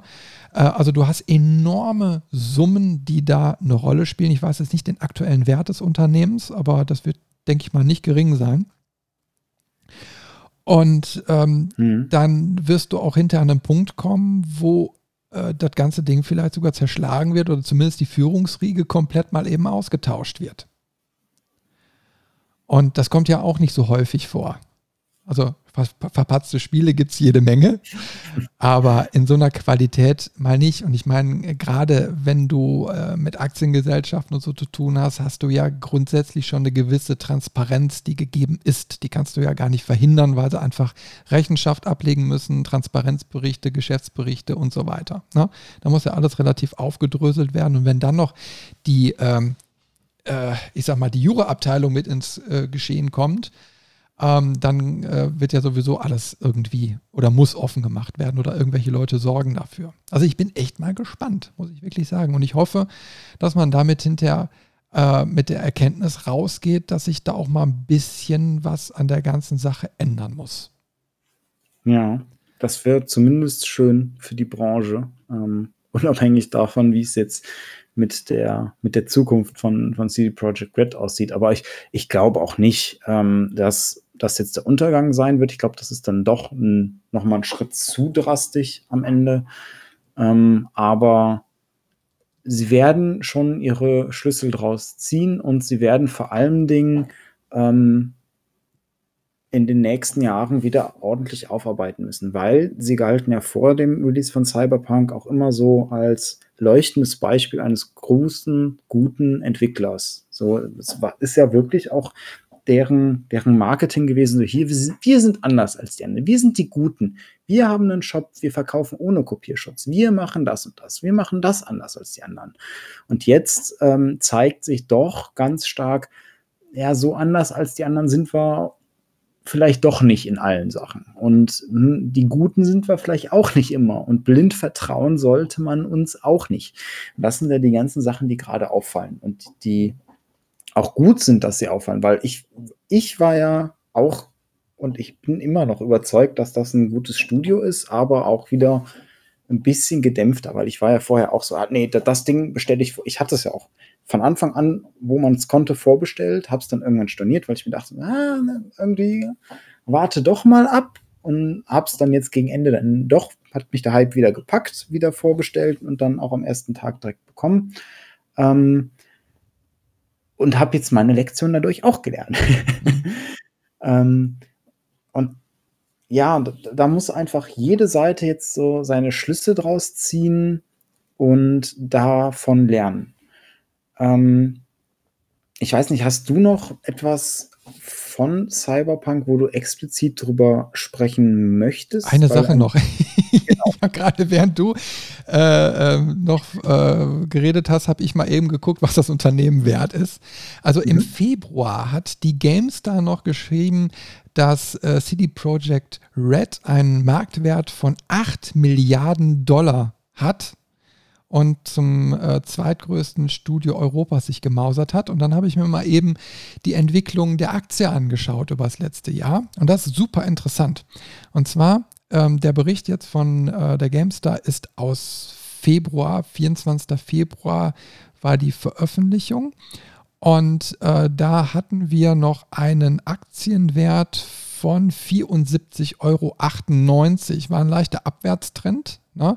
War irgendwie bei 78 äh, Euro Spitze und ist dann tatsächlich im März, am 12. März auf 48 Euro abgefallen. Und ich glaube, wenn mich nicht alles täuscht, war es irgendwie so ein Zeitpunkt, wo auch wieder ein Verschiebungstermin bekannt gegeben wurde. Aber da müsst ihr mich jetzt korrigieren. Aber irgendwas war da doch im. Ich glaube, das hat jetzt nicht nur mit Corona zu tun. Ne? Mhm. Oder vielleicht war es auch der Zeitpunkt, wo die das Studio äh, Corona-bedingt quasi zum Homeoffice umgebaut haben. Weiß ich nicht. Ne? Ähm, da kommen ja so mehrere Aktionen auf einmal, aber danach bekrabbelte die sich äh, wieder und ist im Sommer dann, äh, Moment, im August bis auf einen Höchstwert von 103 Euro wieder gestiegen. Ist dann zum Herbst hin wieder abgefallen. Tiefpunkt war 30. Oktober mit 74,48 Euro. Dann, ja, wir nähern uns langsam dem Release von, von Cyberpunk. 4. Dezember 98 Euro. So, und dann am 21. Dezember runter auf 58 Euro. Na, und aktuell liegt er bei 62,20 Euro. Also sehr volatil. Insgesamt über den Sommer sehr aufbauend und dann mit dem Release, boah, zack, zusammengekracht. Na? Allerdings auf einen Wert, der nicht so tief war wie im März. Also die Argumentation wird dann natürlich dann auch eine Rolle spielen, wenn es vor Gericht geht, ähm, weil du jetzt anhand äh, der, des Einbruchs im, im äh, März natürlich jetzt auch nicht genau festmachen kannst, ja, woran hat es denn jetzt gelegen? Ne? Mhm. Und insgesamt äh, liegt der Wert ja der Aktie immer noch in so einem Mittelbereich. Ne? Also, naja. Auf jeden Fall sehr interessant, wenn man sich mal Zahlen anschaut. Wo wir eigentlich über Spiele reden wollen. ja, aber das geht ja einher. Das ist mittlerweile. Ähm, ja, wir reden glaub, im, im Gaming-Bereich nur mal über die Branche, die quasi die meiste Kohle auf der Welt macht.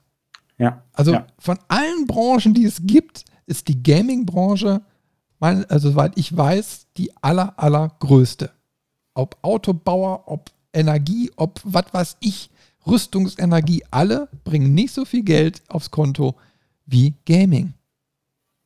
Das muss man sich mal auf der Zunge zergehen lassen. Also die Menschheit spielt gerne, das steht fest.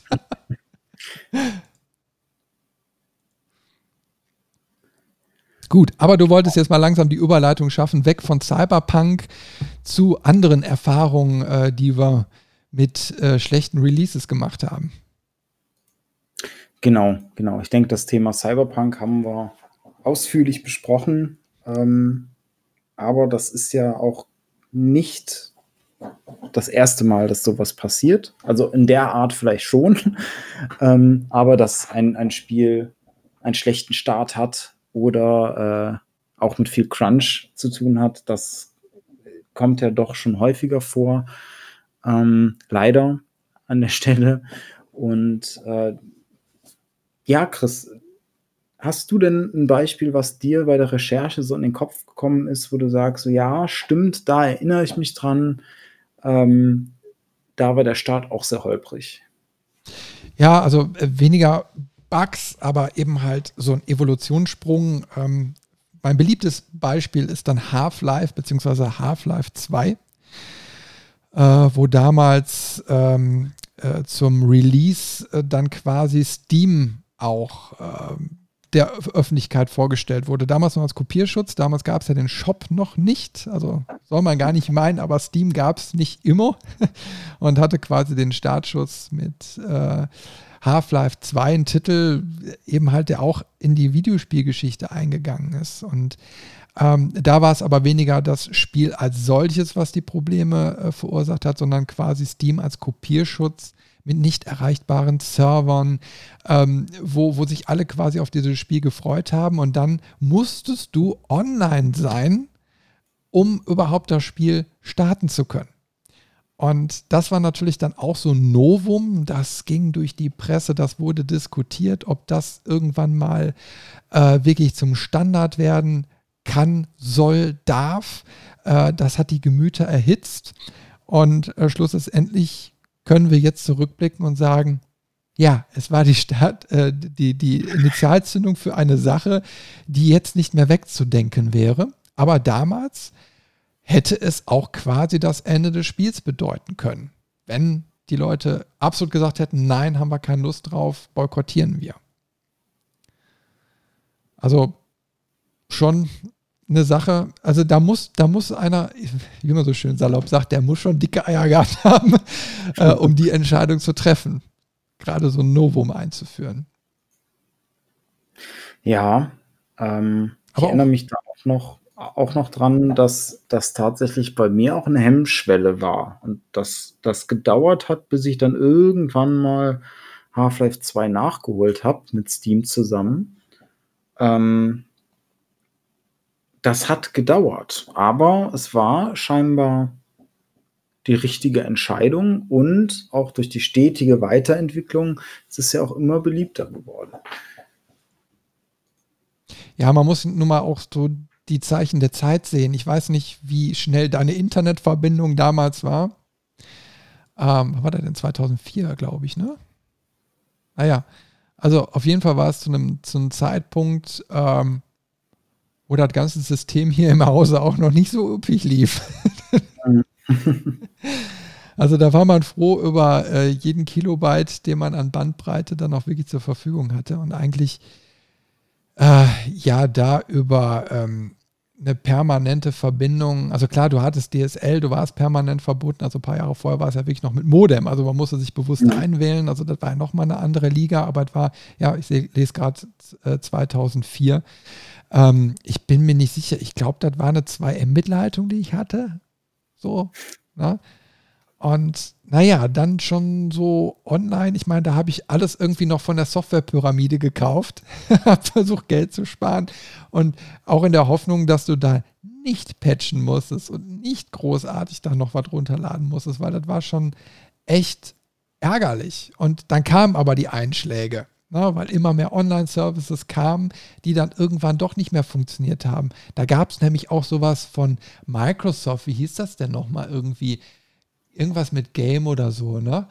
Äh, auch so ein, so ein Verifizierungssystem, wo dann hinter die Server abgeschaltet wurden und sämtliche Spiele seitdem nicht mehr funktionieren. Ja, äh, Games for Windows Live. Ja, ja, ja. Da war mal was. Also ich kann mich an die Aktion noch erinnern. Ähm, so Schadensbegrenzung ist das Stichwort da. Ich habe Bioshock gekauft, auf physisch. Und dann lief es wegen diesen besagten Gründen nicht mehr. Und da hatten die eine Austauschaktion gehabt. Du hast quasi gesagt, hier läuft bei mir nicht, das ist der Kaufbeleg oder die Verpackung, keine Ahnung was. Und dann hast du einen Steam-Key bekommen. Und hast dann gratis quasi das Spiel nachträglich über Steam bekommen. Und halt ich feste, irgendwann kam dann sogar mal die Remaster Edition und die hast du dann auch kostenlos bekommen. also die haben es nochmal rumgerissen. Großartige Titel, aber du siehst, selbst auf so einer Ebene, gerade auf Server, Multiplayer, ähm, kannst du verkacken. Ne? Und da gibt es so wunderbare ähm, äh, äh, Titel, äh, jetzt gerade aktuell Remaster erschienen von Ghostbusters, äh, oder beziehungsweise schon ein Jährchen her. Ähm, äh, Ghostbusters The Video Game, ähm, funktionieren die ganzen Online-Geschichten nicht mehr. Na, du kannst das Spiel noch spielen, aber äh, Multiplayer funktioniert eben halt nicht mehr in der klassischen Version, weil, ja, abgeschaltet. Ist nervig, mhm. finde ich Mist, ist jetzt kein Day One-Problem, äh, ähm, aber trotzdem ein Problem, wo ich sage, das müsstest du als Entwickler am ersten Tag schon wissen, wenn du quasi, also stell dir vor, Cyberpunk wird entwickelt, du hast einen Multiplayer drin oder wie auch immer so, und du weißt aber dann quasi schon beim Tag des Erscheinens, in fünf Jahren werden die Server abgeschaltet. Geht nicht. Finde ich scheiße. Also muss man wenigstens ja. die Möglichkeit bieten, private Server zu öffnen oder so. Genau. Ähm, ist jetzt auch tatsächlich nicht das einzige Beispiel. Ich habe das in der Vergangenheit auch ein, zweimal mitbekommen, dass gesagt wurde, hier, okay, die, die Server werden jetzt abgeschaltet und dann fällt der Multiplayer komplett weg. Oder auch, ähm, dass, dass Multiplayer-Spiele dann komplett eingestellt wurden. Ist immer schade, wenn man da keine, keine andere Lösung für findet. Man kann ja tatsächlich irgendwie sagen, so hier, okay, dann machen wir Peer-to-Peer-Möglichkeiten, ähm, dass man wenigstens dieses Spiel oder das Spielerlebnis in, in Zukunft noch in irgendeiner Form nachvollziehen kann, weil das hat ja auch so ein bisschen was, als wenn ein Stück Geschichte verloren geht. Jetzt mal übertrieben gesprochen. Ja, ne? ja. Nicht, nicht, nicht, jedes Spiel muss da äh, unbedingt äh, geschichtsträchtig sein, aber es geht irgendwie was verloren, hat man doch schon das Gefühl. Also ich meine, wir hatten ja eben das Thema ähm, äh, außer Zeitmanagement, also Projektmanagement. Ne? So, und mhm. das ist zum Beispiel auch Gothic 3 ein sehr, sehr gutes Beispiel.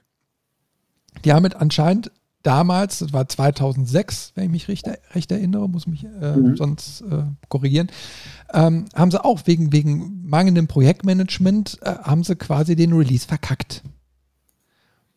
Und das ist natürlich dann auch, ist, das ist wieder die Komponente, wo ich sage, da kann ich nicht nachvollziehen. Ich sag mal, wenn man lange in der Spielebranche drin ist, dann, dann äh, muss man doch wissen, dass, dass gerade das der wichtigste Punkt ist. Oder? Ja, da, da haben sie sich sehr verhoben. Und ähm, ich glaube, dass das nicht nur an, am Projektmanagement, also an der zeitlichen Planung lag, sondern ich glaube, ähm, Piranha Bytes ist ja ein recht kleines Studio, auch heute noch. Ähm, und da haben sie sich, glaube ich, auch mit dem, was war, was du eben kurz erwähnt hattest, mit immer größer, immer mehr, immer, immer besser, ähm, echt verhoben. Und das war bei Gothic 3 so legendär und an seinem so schlechten Zustand, dass es da bis heute noch ähm, das GameStar-Video auf YouTube zu den Bugs äh, hervorragende Klickzahlen hat, immer noch. Und, und jeder kennt dieses Beispiel. Also es ist in die Geschichte eingegangen für ein Spiel, was äh, so verbuggt war, dass die Community aushelfen musste und die Community hat es dann irgendwann geschafft mit äh, Community Patch, keine Ahnung welcher Nummer, ähm, das Ganze spielbar zu machen und überhaupt technisch so hinzubekommen, dass man das Spiel beenden konnte. Also, die haben ein Spiel rausgebracht, was du nicht beenden konntest, außer später durch die Community. Und da sprechen wir nicht nur von technischen Fehlern, die zuhauf vorhanden waren, sondern auch von so Sachen wie Balancing, Quest-Design, Quest-Dialoge. Ähm, es gibt bei den, bei den letzten Community-Patches ähm, auch irg irgendwann wurde das eingeführt, ein alternatives Balancing, was das Skillsystem nochmal der alten Teile ein bisschen mehr etabliert, beziehungsweise ist das neue Skillsystem dahin an, äh, Skillsystem dahin annähert, dass es so wie die älteren Teile sind. Ähm, aber das war schon auch ein, ein Leuchtturm für schlechte Beispiele zu einem Spielrelease. Und auch da haben sie, ähm, deswegen so ein, zwei Parallelen zu Cyberpunk sieht man dann auch, ein, eine Roadmap veröffentlicht mit, hey, diese Bugs werden wir in der nächsten Zeit bis da und dahin beheben. Das kriegen wir hin oder haben wir uns vorgenommen. Ähm, und, und das finde ich sehr interessant, auch hier wieder, die Entwickler haben gesagt in der Stellungnahme dazu, wir haben gedacht, wir kriegen das mit dem Day One Patch hin. Und das ist eine Aussage, die ich super interessant finde, weil die habe ich auch bei der Cyberpunk-Recherche gefunden, dass sie gesagt haben, ja, wir haben das unterschätzt. Wir haben Sony und Microsoft gesagt, wir kriegen das mit dem Day One Patch hin. Deswegen ist das Spiel überhaupt durch diesen Prüfmechanismus gekommen ähm, weil die haben ja auch interne Prüfmechanismen, damit das überhaupt bei denen im Store landen darf. Und äh, das zeigt dann doch wieder Richtung Projektmanagement, so ja, ihr habt euch verschätzt und verkalkuliert und vielleicht auch an der einen oder anderen Stelle bewusst äh, den Teppich nicht angehoben, um den ganzen Schmutz darunter zu sehen. vor allen Dingen, wa warum kalkuliert man quasi einen Day-One-Patch mit ein? Also ich meine, das normale Spiel, wenn du es jetzt digital beziehst, bräuchte eigentlich gar kein Patch, weil du könntest quasi bis vor kurz vor Release könntest ja sowieso ne, noch Änderungen mhm. dran vornehmen. Problem hast ja nur bei den Sachen, die äh, ins Presswerk gehen. Ne? Aber dass es quasi schon zu so einer fix, äh, fixen äh, Projektkomponente wird, nach dem Motto, ja, dann, dann, machen wir das eben halt in so einem Patch und der kann ja äh, auch mal unter Umständen mehrere Gigabyte groß sein wo du dir echt deinen mhm. Kopf packst und denkst so, hey, das Spiel hat 40, 50 Gigabyte und dann soll ich jetzt nochmal zweieinhalb Gigabyte als Day-One-Patch runterladen, damit das Spiel überhaupt irgendwie funktioniert. Ich meine, da ist ja schon direkt von vornherein die Immersion gebrochen. Also da, da macht ja schon keinen Spaß mehr. Ich glaube, das ist tatsächlich aber so ein bisschen der, geringere Qualitätsanspruch, der im Laufe der Spieleentwicklung entstanden ist. Wir haben jetzt die Möglichkeit und auch bei, bei Cyberpunk, das war ja ein Riesen-Update, das waren ja mehrere Gigabyte, die du noch runterladen musstest. Oder auch bei, bei einem Call of Duty ist das ja auch oft so, dass du am Release-Tag nochmal mehrere Gigabyte so runterladen musst. Ähm, die Spieler sind es gewohnt, also ja, dann können wir das, das Qualitätsmanagement kürzen ähm, und im Nachgang, während wir schon in der nächsten Projektphase sind, in der Abschlussphase, äh, können wir da vielleicht noch mal hier und da was nachbessern.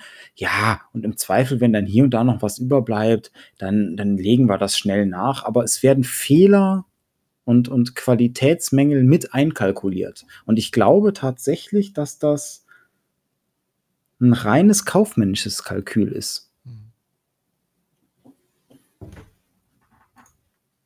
Ja, ja, wir können ja leider nur ein bisschen in die Glaskugel reinschauen. Ne? Ich meine, es wäre mal interessant, mal mit einem Insider, der hinter einer äh, Wand sitzt, weißt du, so, und man sieht nur die Silhouette, der mal richtig Klartext redet.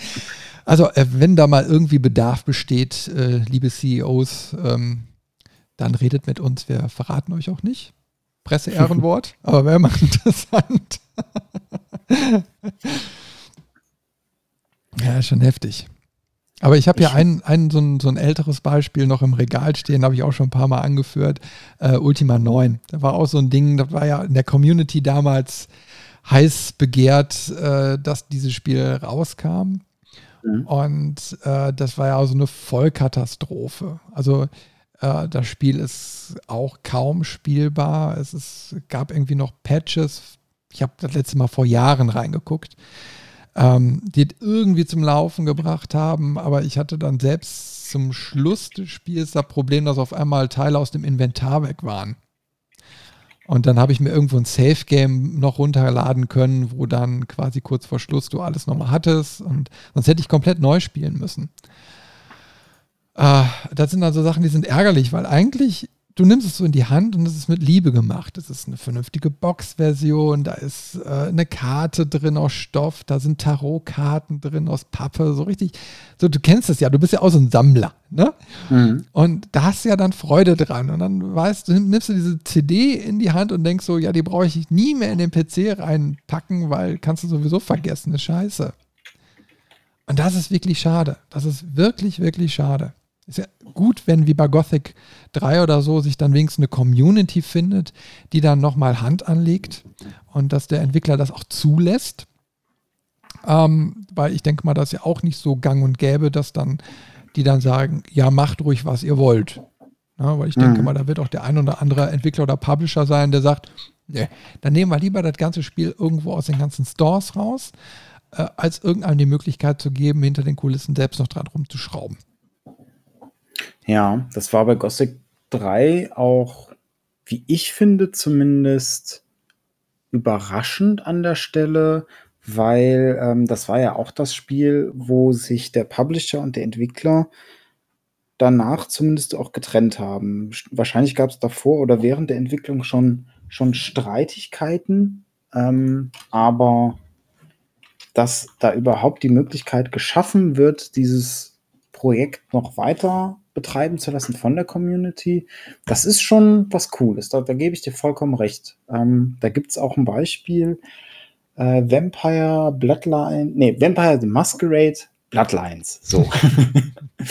ähm, da ist ja auch der, der Nachfolger in Entwicklung und der, das ursprüngliche Spiel ähm, kam auch in einem sehr, sehr verbackten Zustand. Ähm, ist das erschienen und wurde dann von der Community bis heute noch weiter, immer weiter ausgearbeitet. Und da, da steckt eine Leidenschaft hinter. Und, und da, es ist heute noch, wenn man es anschmeißt, es lässt sich spielen, es, es funktioniert, aber man merkt, es ist hakelig hier und da. Ähm, und das finde ich dann aber echt cool, weil da hat sich eine Community gebildet, die nicht nur sich die Zeit und Mühe macht, da einzusteigen und äh, da Bugs zu beheben, sondern da ist Content dazu gekommen. Da haben sie sich irgendwann mal aus, aus äh, den, dem Coding, also so der Data Mining mäßig noch ähm, Inhalte rausgezogen gezogen, die noch nicht abgeschlossen sind und somit dann erstmal entfallen sind aus dem Spiel und haben die äh, weiter aufbereitet, haben sich in dieses Universum eingelebt und, und, und. Also das, das, das ist wirklich ein, ein Leidenschaftsprojekt geworden. Ähm, was cool ist, dass es sowas gibt an der Stelle und wovon ja auch ähm, viele mittlerweile profitieren. Also selbst die Leute, die das Spiel einfach nur spielen wollen, die laden sich da halt den letzten Patch runter und da ist alles enthalten und haben dann ein schöneres Spielerlebnis. Also ich muss ja sagen, ich genieße wirklich mittlerweile so diese etwas offenere Entwicklerszene, wo du dich in den Early Access Versionen mit einbringen kannst. Ähm, wo es wirklich mittlerweile, es gibt ja jede Menge Discord-Server zu den Titeln, die entstehen und äh, nicht nur, dass du immer am Ball bist, was jetzt gerade passiert, sondern du hast auch einen direkten Draht zu den, äh, zu den Leuten und kannst auch sagen, mal, mein Erlebnis ist gerade so und so. Ne? Also es gibt Fehler, es gibt äh, Immersionsprobleme, es gibt erzählerische Schwäche, Schwächepunkte. Ne? Und äh, du kannst sie darauf aufmerksam machen und die reagieren auch auf dich. Und das finde ich ist so, wo ich denke so, wow, das ist doch geil. Ne? Ich meine, mhm. klar, du gibst denen natürlich einen Vertrauensvorschuss, wenn du denen schon sagst, okay, ich gebe dir schon 20, 30 Euro für das Spiel, obwohl es vielleicht noch ein, zwei Jahre in, die, in der Entwicklung ist. Aber ähm, es gibt da eben mal diese positiven Beispiele, wo du merkst, dass du auch konstruktiv an der Sache mitarbeitest. Und mir persönlich nimmt es auch nicht den Spaß. Also zum Beispiel ist gerade ein Titel, ähm, ähm, Breath Edge, äh, wo ich sehnsüchtig drauf warte. Ich glaube, der Release ist jetzt im Januar oder Februar. Und die haben so viel Liebe in dieses Spiel gesteckt. Ähm, und ich freue mich darauf, wenn es dann jetzt quasi irgendwann mal finalisiert wird. Weil ich, also du konntest es schon sehr, sehr gut spielen. Das war zwar noch ein paar Stellen verbuggt, aber so, dass es spielbar war. Ne? Mhm. Und du konntest dich einbringen und sagen, guck mal, äh, den Fehler habe ich oder da ist das Problem, da ist das Problem. Und dann hat man auch gemerkt, die waren bemüht, äh, sich darum zu kümmern und haben auch immer eine, eine Prise Humor dabei gehalten. Und das finde ich eben halt ganz, ganz wichtig und, und schön. Ne? Und ähm, auch mutig zu sein und zu sagen, pass mal auf, hier, das ist unsere Idee, daran arbeiten wir gerade.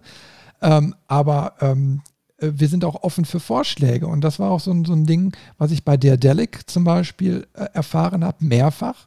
Und zwar auf der vorletzten Gamescom, also 2019, habe ich ja der Delic in äh, Köln getroffen und konnte mir ein Spiel anschauen und habe denen aber auch direkt dieses Feedback gegeben nach dem Motto, also die haben das Spiel vorgestellt, ne? Und ähm, dann äh, kam auch hinterher so die Sache, dass man live am Rechner sitzt und das einfach mal spielen konnte. Und ich habe dann gesagt, okay, pass mal auf, ich empfinde gerade das und das dabei. Mhm. Und sofort war der Blog, ne, nach dem Motto, ey, ja, das ist gut, dass du es sagst. Ne? Ach so, an der Stelle, ja, pass mal auf, da hast du eigentlich recht, ja. Da, da, das ist ein Teil, das könnten wir vielleicht sogar wirklich ändern. Ne? So, und dann haben sie, ähm, das war auch schon angekündigt, auf der Messe Barotrauma, ist so eine U-Boot-Koop-Geschichte. Ne? Und ist, glaube ich, immer noch im Early Access. Und ähm, da läuft es aber auch so ähnlich. Ich meine, du kannst eben halt dich auch so ein bisschen mit einbringen und dann noch sagen, aber pass mal auf, äh, da und der, an der und der Ecke, da ist es noch nicht so richtig rund. Und dann fühlst du dich ernst genommen. Und das finde ich, finde ich prima. Verstehst du? Das ist so, so ich werde mitgenommen bei der ganzen Geschichte und muss nicht nur einfach Kohle auf den Tisch legen und kriege mein Produkt, sondern wenn ich will, kann ich mich mit einbringen. Hm. Und ich, ich hoffe, dass das eben halt in Zukunft wieder mehr wird. Also, ähm, dass das, also mir persönlich wird nichts fehlen, wenn, wenn ich einfach vorher schon gewisse Sachen der Story und so weiß. Ich, ich finde es nicht schlimm. Na? Ich kann zwar die Leute verstehen, die sagen, ja, ich will aber erst ein fertiges Produkt da haben, um es in voller Glänze, äh, Gänze dann auch erleben zu können, aber hm. die haben ja die Möglichkeit. Die können ja sagen, okay, ich kaufe es mir erst dann, wenn es wirklich final released wird und vorher bringe ich mich da gar nicht mit ein. Genauso hm. wie ich jetzt momentan die komplette äh, Story-Geschichte von Cyberpunk ausblende. Also ich gucke mir keine Streams an, ich gucke mir keine Videos an und wenn jetzt irgendwie äh, mal in einem Artikel was auftaucht, was zur Story gehört, dann höre ich an der Stelle auch auf zu lesen, weil ich möchte dem Spiel ja auch eine Chance geben. Irgendwann wird es soweit sein, dass es dann mal fertig wird. Da glaube ich ganz, ganz feste dran. Und hm. dann werde ich mir den Titel auch kaufen und dann werde ich ihn auch genießen. Aber so lange warte ich dann eben halt noch. Ja, und dann hast du auch was Schönes, was du richtig genießen kannst.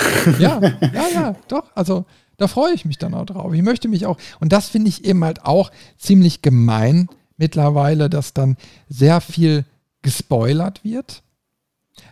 Aber äh, zwischendurch wird ja wenigstens mal darauf hingewiesen, so nach dem Motto, ja, wenn du diesen Artikel ab hier weiterliest, wird gespoilert. Okay, kann ich auch mhm. verstehen, ist ja auch vollkommen legitim. Ich kann dann entscheiden, ich möchte hier aussteigen. Aber es gibt ja dann auch so Medien, weißt du, du, du scrollst irgendwo durch Newsseiten so durch und die Überschrift verrät dann schon zu viel. Ne? Ja. Nach dem Motto, der und der Charakter stirbt, äh, der und der Twist ist da oder so. Oh, das hasse ich wie die Pest. Ne? Ähm, das mag ich nicht, ne? weil, weil mir geht dabei was verloren, was Exploratives.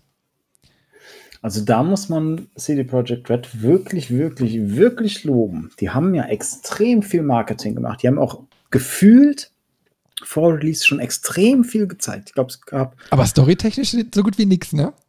Es, es gab, glaube ich, vier bis fünf Livestreams, diese Night City Wire, die sie gemacht haben. Und alles, was die gezeigt haben, habe ich im Prolog gerade erlebt. Also die haben nur den Prolog gezeigt. Ja, ja, die haben, die haben nur quasi so die ersten paar Minuten, ne, die sowieso jeder erlebt, die haben sie diskutiert und den Rest haben sie außen vor gelassen. Finde ich super.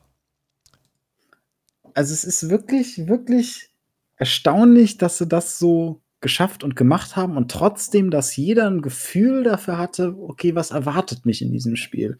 Also äh, da muss man auch sagen, Marketing haben sie gut gemacht. ja, muss ja auch mal was gut laufen, ne? Apropos muss ja auch mal was gut laufen. ich hätte noch ein Beispiel, nicht für eine schlechte Qualität bei Release, aber nochmal zum Thema Crunch. Ähm, und der Wertschätzung der, der Mitarbeiter. Und zwar auch ein Beispiel, was noch gar nicht so lange her ist. Ich glaube, das, oh, ich meine, das wäre dieses Jahr rausgekommen verschwimmt gerade so ein bisschen mit 2019, aber ich meine, dieses Jahr wäre es rausgekommen erst. Ähm, Last of Us Part 2. Riesiger Blockbuster-Titel. Ähm, der, der erste Teil wurde schon in den Himmel gelobt, fantastische Story. Ähm, und jetzt die Fortsetzung, sehr hohe Erwartungen. Naughty Dog liefert immer mit einer hohen Qualität ab, also auch die Uncharted-Spiele haben sich stetig verbessert. Und dann fing das so ein bisschen an. Ähm, vor allem Jason Schreier, der ist ja ein Urgestein des, der, der, des Spielejournalismus und hat dann da eine Sache nach der anderen fallen lassen bezüglich schlechter Arbeitsbedingungen bei Naughty Dog, bezüglich Crunch, ähm, bezüglich ja, den, den ganzen Umständen, die da herrschen, damit dieses hochqualitative Spiel in relativ kurzer Zeit umgesetzt wird. Und ähm, da gab es auch ein paar Einblicke hinter die Kulissen über anonymisierte ähm, ähm, Mitarbeiterinterviews und interne Quellen. Und da fielen dann so Sätze wie, ähm, macht eure Arbeit unter allen Umständen. Oder auch, dass die die Mitarbeiter, die da crunchen und die dann da wirklich Nächte durchgearbeitet haben, damit es irgendwie funktioniert, dass selbst die zwiegespalten sind. Ähm, und einige sagen so, hey, wir haben hier die Möglichkeit, an etwas Hervorragendem mitzuarbeiten.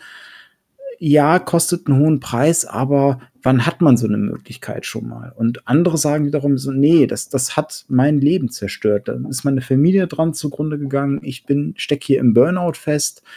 Und ähm, was ganz erschreckend war, was ich ges gesehen habe ähm, bei der Recherche, 70 Prozent der Entwickler, die an Uncharted 4 gearbeitet haben, sind nicht mehr da tätig gewesen nach dem Release von Uncharted 4. Die haben gewechselt, mhm. weil die gesagt haben, wir können das nicht, wir halten das nicht aus.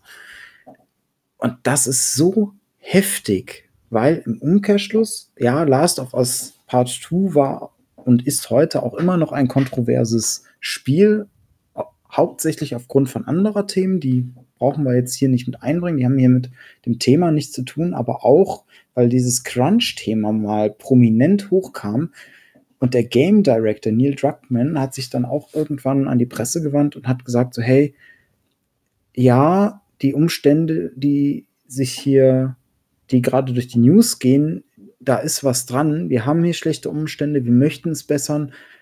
Ich brauche Hilfe, ich brauche professionelle Hilfe, damit wir das gestemmt kriegen. Und das ist extrem mutig und auch fast schon was Einmaliges irgendwie in den letzten Jahren, dass so ein hohes Tier sich an die Öffentlichkeit wendet und sagt so, hey, wir haben scheiß Umstände hier, wir wollen, dass es besser läuft, aber wir schaffen es nicht allein, wir brauchen Hilfe. Ja, also zumindest haben sie angekündigt, sich dann externe Hilfe dann auch mal zu holen. Ne? Und ich meine, ich verstehe nicht, warum solche, solche Firmen dann da Probleme mit haben. Ich meine, zu einer modernen Unternehmenskultur gehört auch, sich äh, externen Input zu holen. Äh, Change Management Pro Prozesse anzustoßen, ne, um zu gucken, ähm, wie ist denn überhaupt quasi die Hierarchie im Unternehmen? Wie, wie baue ich das Ganze auf? Also gerade wenn ich so eine starke Segmentierung wie im Spielebereich habe, ist es ja umso wichtiger zu gucken, wie sind meine Strukturen im Unternehmen? Ne? Ja. Und, und wie sind Entscheidungsprozesse? Ähm, wie transparent sind die? Ähm, und das kannst du ja gar nicht mit bordeigenen Mitteln schaffen, außer du stellst einen ein, der es kann. Ähm, aber deswegen verstehe ich da gar nicht, dass es dann erst so weit kommen muss. Aber deswegen sage ich ja, ich glaube, die Spielebranche ist dann noch um viele, viele Jahre zurückgebliebener, als es quasi der Industriestandard ist. Und ich finde es mhm. ja immer spannend, wenn ich so in meinem eigenen beruflichen Umfeld dann immer kennenlerne, was sich da so tut und dass viele äh, Unternehmen dann äh, aber auch sehr schnell bereit sind und offen sind, neue Wege und Möglichkeiten auszutesten, zu probieren. Weil, also gerade so Deutschland, sage ich jetzt mal, und auch Europa hat eigentlich einen sehr, sehr hohen äh, Status, was Arbeitnehmerqualitäten angeht. Na? Also wir können ja froh sein, dass es nicht so ist wie in Amerika, ähm, nach dem Motto friss oder stirb, mhm. äh, sondern hier hast du ja auch deine Rechte und so weiter. Und selbst die Unternehmen sind mittlerweile äh, allein schon aufgrund des Fachkräftemangels immer darauf bestrebt, die Leute lange zu halten. Und das heißt eben halt auch, ein gutes Umfeld zu schaffen, wo die Arbeit natürlich auch mit dazugehört. Deswegen wundert es mich da so ein bisschen, dass sie da eben halt noch sich so irgendwie so ein bisschen schwer tun und, und alle irgendwie so sagen, ja, uh, ne? das ist ja so ein Ding, dass sie sich jetzt auch noch Hilfe holen. Ja, eigentlich müsste, eigentlich müsste es normal sein. Ne? Eigentlich, mhm. eigentlich müsste es normal sein. Ja, vor allen Dingen, ähm, man muss auch am Ball bleiben. Also selbst wenn man mal was Neues ausprobiert, dann wird es zu Problemen kommen. Es wird mehr Aufwand im ersten Moment brauchen. Veränderung bedeutet im ersten Schritt auch immer erstmal Ablehnung bei denen, die was ändern müssen. Aber da muss man durch. Dann muss man sich da wirklich intensiv mit auseinandersetzen, dem Ganzen eine Chance geben, auch nicht nur eine Woche, sondern über eine bestimmte Zeit. Und dann kann man erst sagen, okay, das funktioniert so oder nee, das funktioniert nicht. Wir müssten noch das und das ändern oder hey, das funktioniert bei uns gar nicht. Wir, wir müssen wieder zurück zur alten Struktur. Das sind alles legitime Entscheidungen und auch legitime Wege, die man dann einschlagen kann. Aber man muss erstmal investieren und neben der, der prinzipiellen Offenheit auch mit einkalkulieren und bereit sein, diesen Mehraufwand da reinzustecken und nicht bei dem ersten Hindernis zu sagen, so hier, ihr seht ja, das, das, das funktioniert nicht, haben wir ja ausprobiert, jetzt gehen wir wieder zu den alten Strukturen über. Weil diese alten Strukturen sind halt das, was hier nicht funktioniert. Und ähm, das zeigt sich halt auch, wenn, das habe ich auch bei der Recherche äh, gefunden, einige Entwickler haben dann auch so über interne, äh, nicht interne, über, über so anonyme ähm, Zuschiebung an die Medien auch gesagt, so hey, wir hoffen, dass Last of Us 2 ein Flop wird, damit man mal merkt, dass es so nicht weitergeht. Ja, du darfst, du darfst eben halt äh, Veränderungen nicht oder, oder sagen wir mal so, auf, auf Angst der Mitarbeiter aufbauen. Ne? Ähm, mhm. damit soll, äh, dann kommen nämlich solche Sachen dabei bei rum, nach dem Motto, ja, wir können uns ja auch irgendwie nicht äußern, wir können nichts an der ganzen Sache verändern, aber wir hoffen, dass sie die Scheiße endlich mal gegen die Wand fahren, damit eine offene Diskussion geführt werden muss und angestoßen wird. Und äh, das ist ja wirklich der absolut schlimmste Weg, der da passieren kann. Ja? Mhm. Also du, du, darfst ja auch nicht, also klar, ich meine, Veränderungsprozesse sind, sind immer äh, weitreichend und, und sehr intensiv. Und das ist ja nun mal auch so, ich meine, ähm, wenn du als Arbeitnehmer äh, ja auch ein bisschen Angst kriegst nach dem Motto, oh, jetzt wird meine Arbeit dann aber mal genauer angeguckt, ne? Mhm. nach dem Motto, ähm, ich brauche acht Stunden, um ein Modell von einer Spielfigur zu erstellen, ähm, was jetzt ein realistischer Wert vielleicht in dem Moment darstellt. Und ich habe aber Angst davor, dass da hinterher rauskommt, hör mal, du arbeitest aber viel zu langsam. Also andere machen das in drei Stunden. Ne? So. Mhm. Und da musst du von Anfang an äh, ja auch deine Mitarbeiter mitnehmen und sagen, pass mal auf, nee, nee, nee, nee, das ist jetzt nicht äh, Sinn und Zweck der ganzen Geschichte, sondern wir wollen einfach eine vernünftige Kalkulationsgrundlage auch haben. Wir wollen auch verstehen, wie gewisse Kreativprozesse funktionieren. Ja? Und die sind nun mal sehr volatil. Also ich meine, das eine Figürchen kannst du vielleicht in zwei Stunden machen, weil du einen guten Flow hast. An dem anderen sitzt du drei Tage, weil es nicht funktioniert. Ne? Und genauso ist es eben halt bei, äh, bei den ganzen anderen kreativen Geschichten. Du musst von vornherein sagen, pass mal auf, bringt euch ein, seid transparent, damit wir verstehen oder besser verstehen, wie alles ineinander funktioniert und so können wir auch die ganzen Arbeitsumstände verbessern. Mhm. Aber wenn eben halt die Unternehmenskultur darauf aufgebaut ist, wenn du nicht deine Überstunden machst, dann kannst du aber sicher sein, dass du nächsten Monat deinen Job verlierst. Ja, damit kannst du kein Unternehmen auf eine moderne Schiene führen. Dann ist der Abgrund quasi schon in Sichtweite. Mhm. Das funktioniert grade, heutzutage nicht mehr. Und auch gerade, weil diese Branche noch recht klein in dem Sinne ist, dass es, ähm, ich sag mal, es gibt ein paar wenige etablierte, ähm, etablierte Unternehmen und das ist halt auch aus einem, einem kleinen Pool alles erwachsen. Das heißt, du hast ein kleines Netzwerk, was weitreichend ist. Also wer, wer, sich einmal in dieser Branche einen Namen gemacht hat, der ist bei allen Unternehmen oft, oft dann halt auch bekannt und je nachdem auch begehrt. Und da möchte man sich das natürlich auch nicht verscherzen, indem man dann in diese Branche einsteigt und das erste Feedback vom ersten Arbeitgeber ist, ja, nee, der äh, zeigt kein Engagement, wie es dann so oft heißt, oder mhm. äh, ist nicht bereit, die Extrameile zu laufen. Deswegen ist es auch durchaus eine, eine gängige äh, Herangehensweise, dann ein, zwei Jahre tatsächlich in so einem Crunch-Unternehmen mit, mit großem Namen zu sein, sich einen Namen zu machen, sich einen bestimmten Ruf aufzubauen und dann zu wechseln in ein kleineres Studio, wo du aber von den Arbeitsbedingungen her mit leben kannst langfristig. Also das, das kommt auch vor. Und ähm, was ich jetzt an der Stelle auch noch mal, mal ergänzen möchte, ähm, die Entwickler haben zwar gehofft, dass es kein Erfolg wurde, aber wie es so oft ist, es ist natürlich ein Erfolg geworden.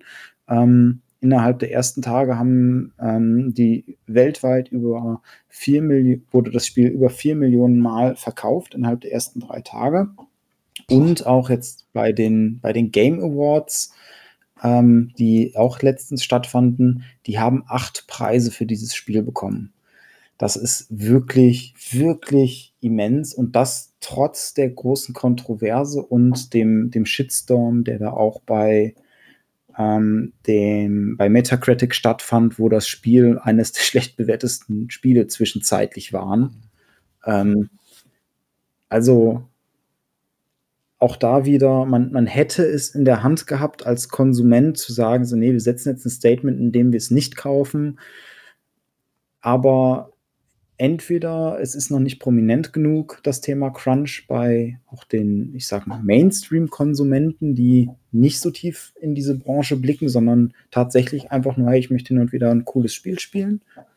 Ähm, oder der, der Anreiz des guten Spiels ist doch noch zu hoch, weil man selbst da in der Regel nicht von sowas betroffen ist, was dem Entwickler passiert an der Stelle.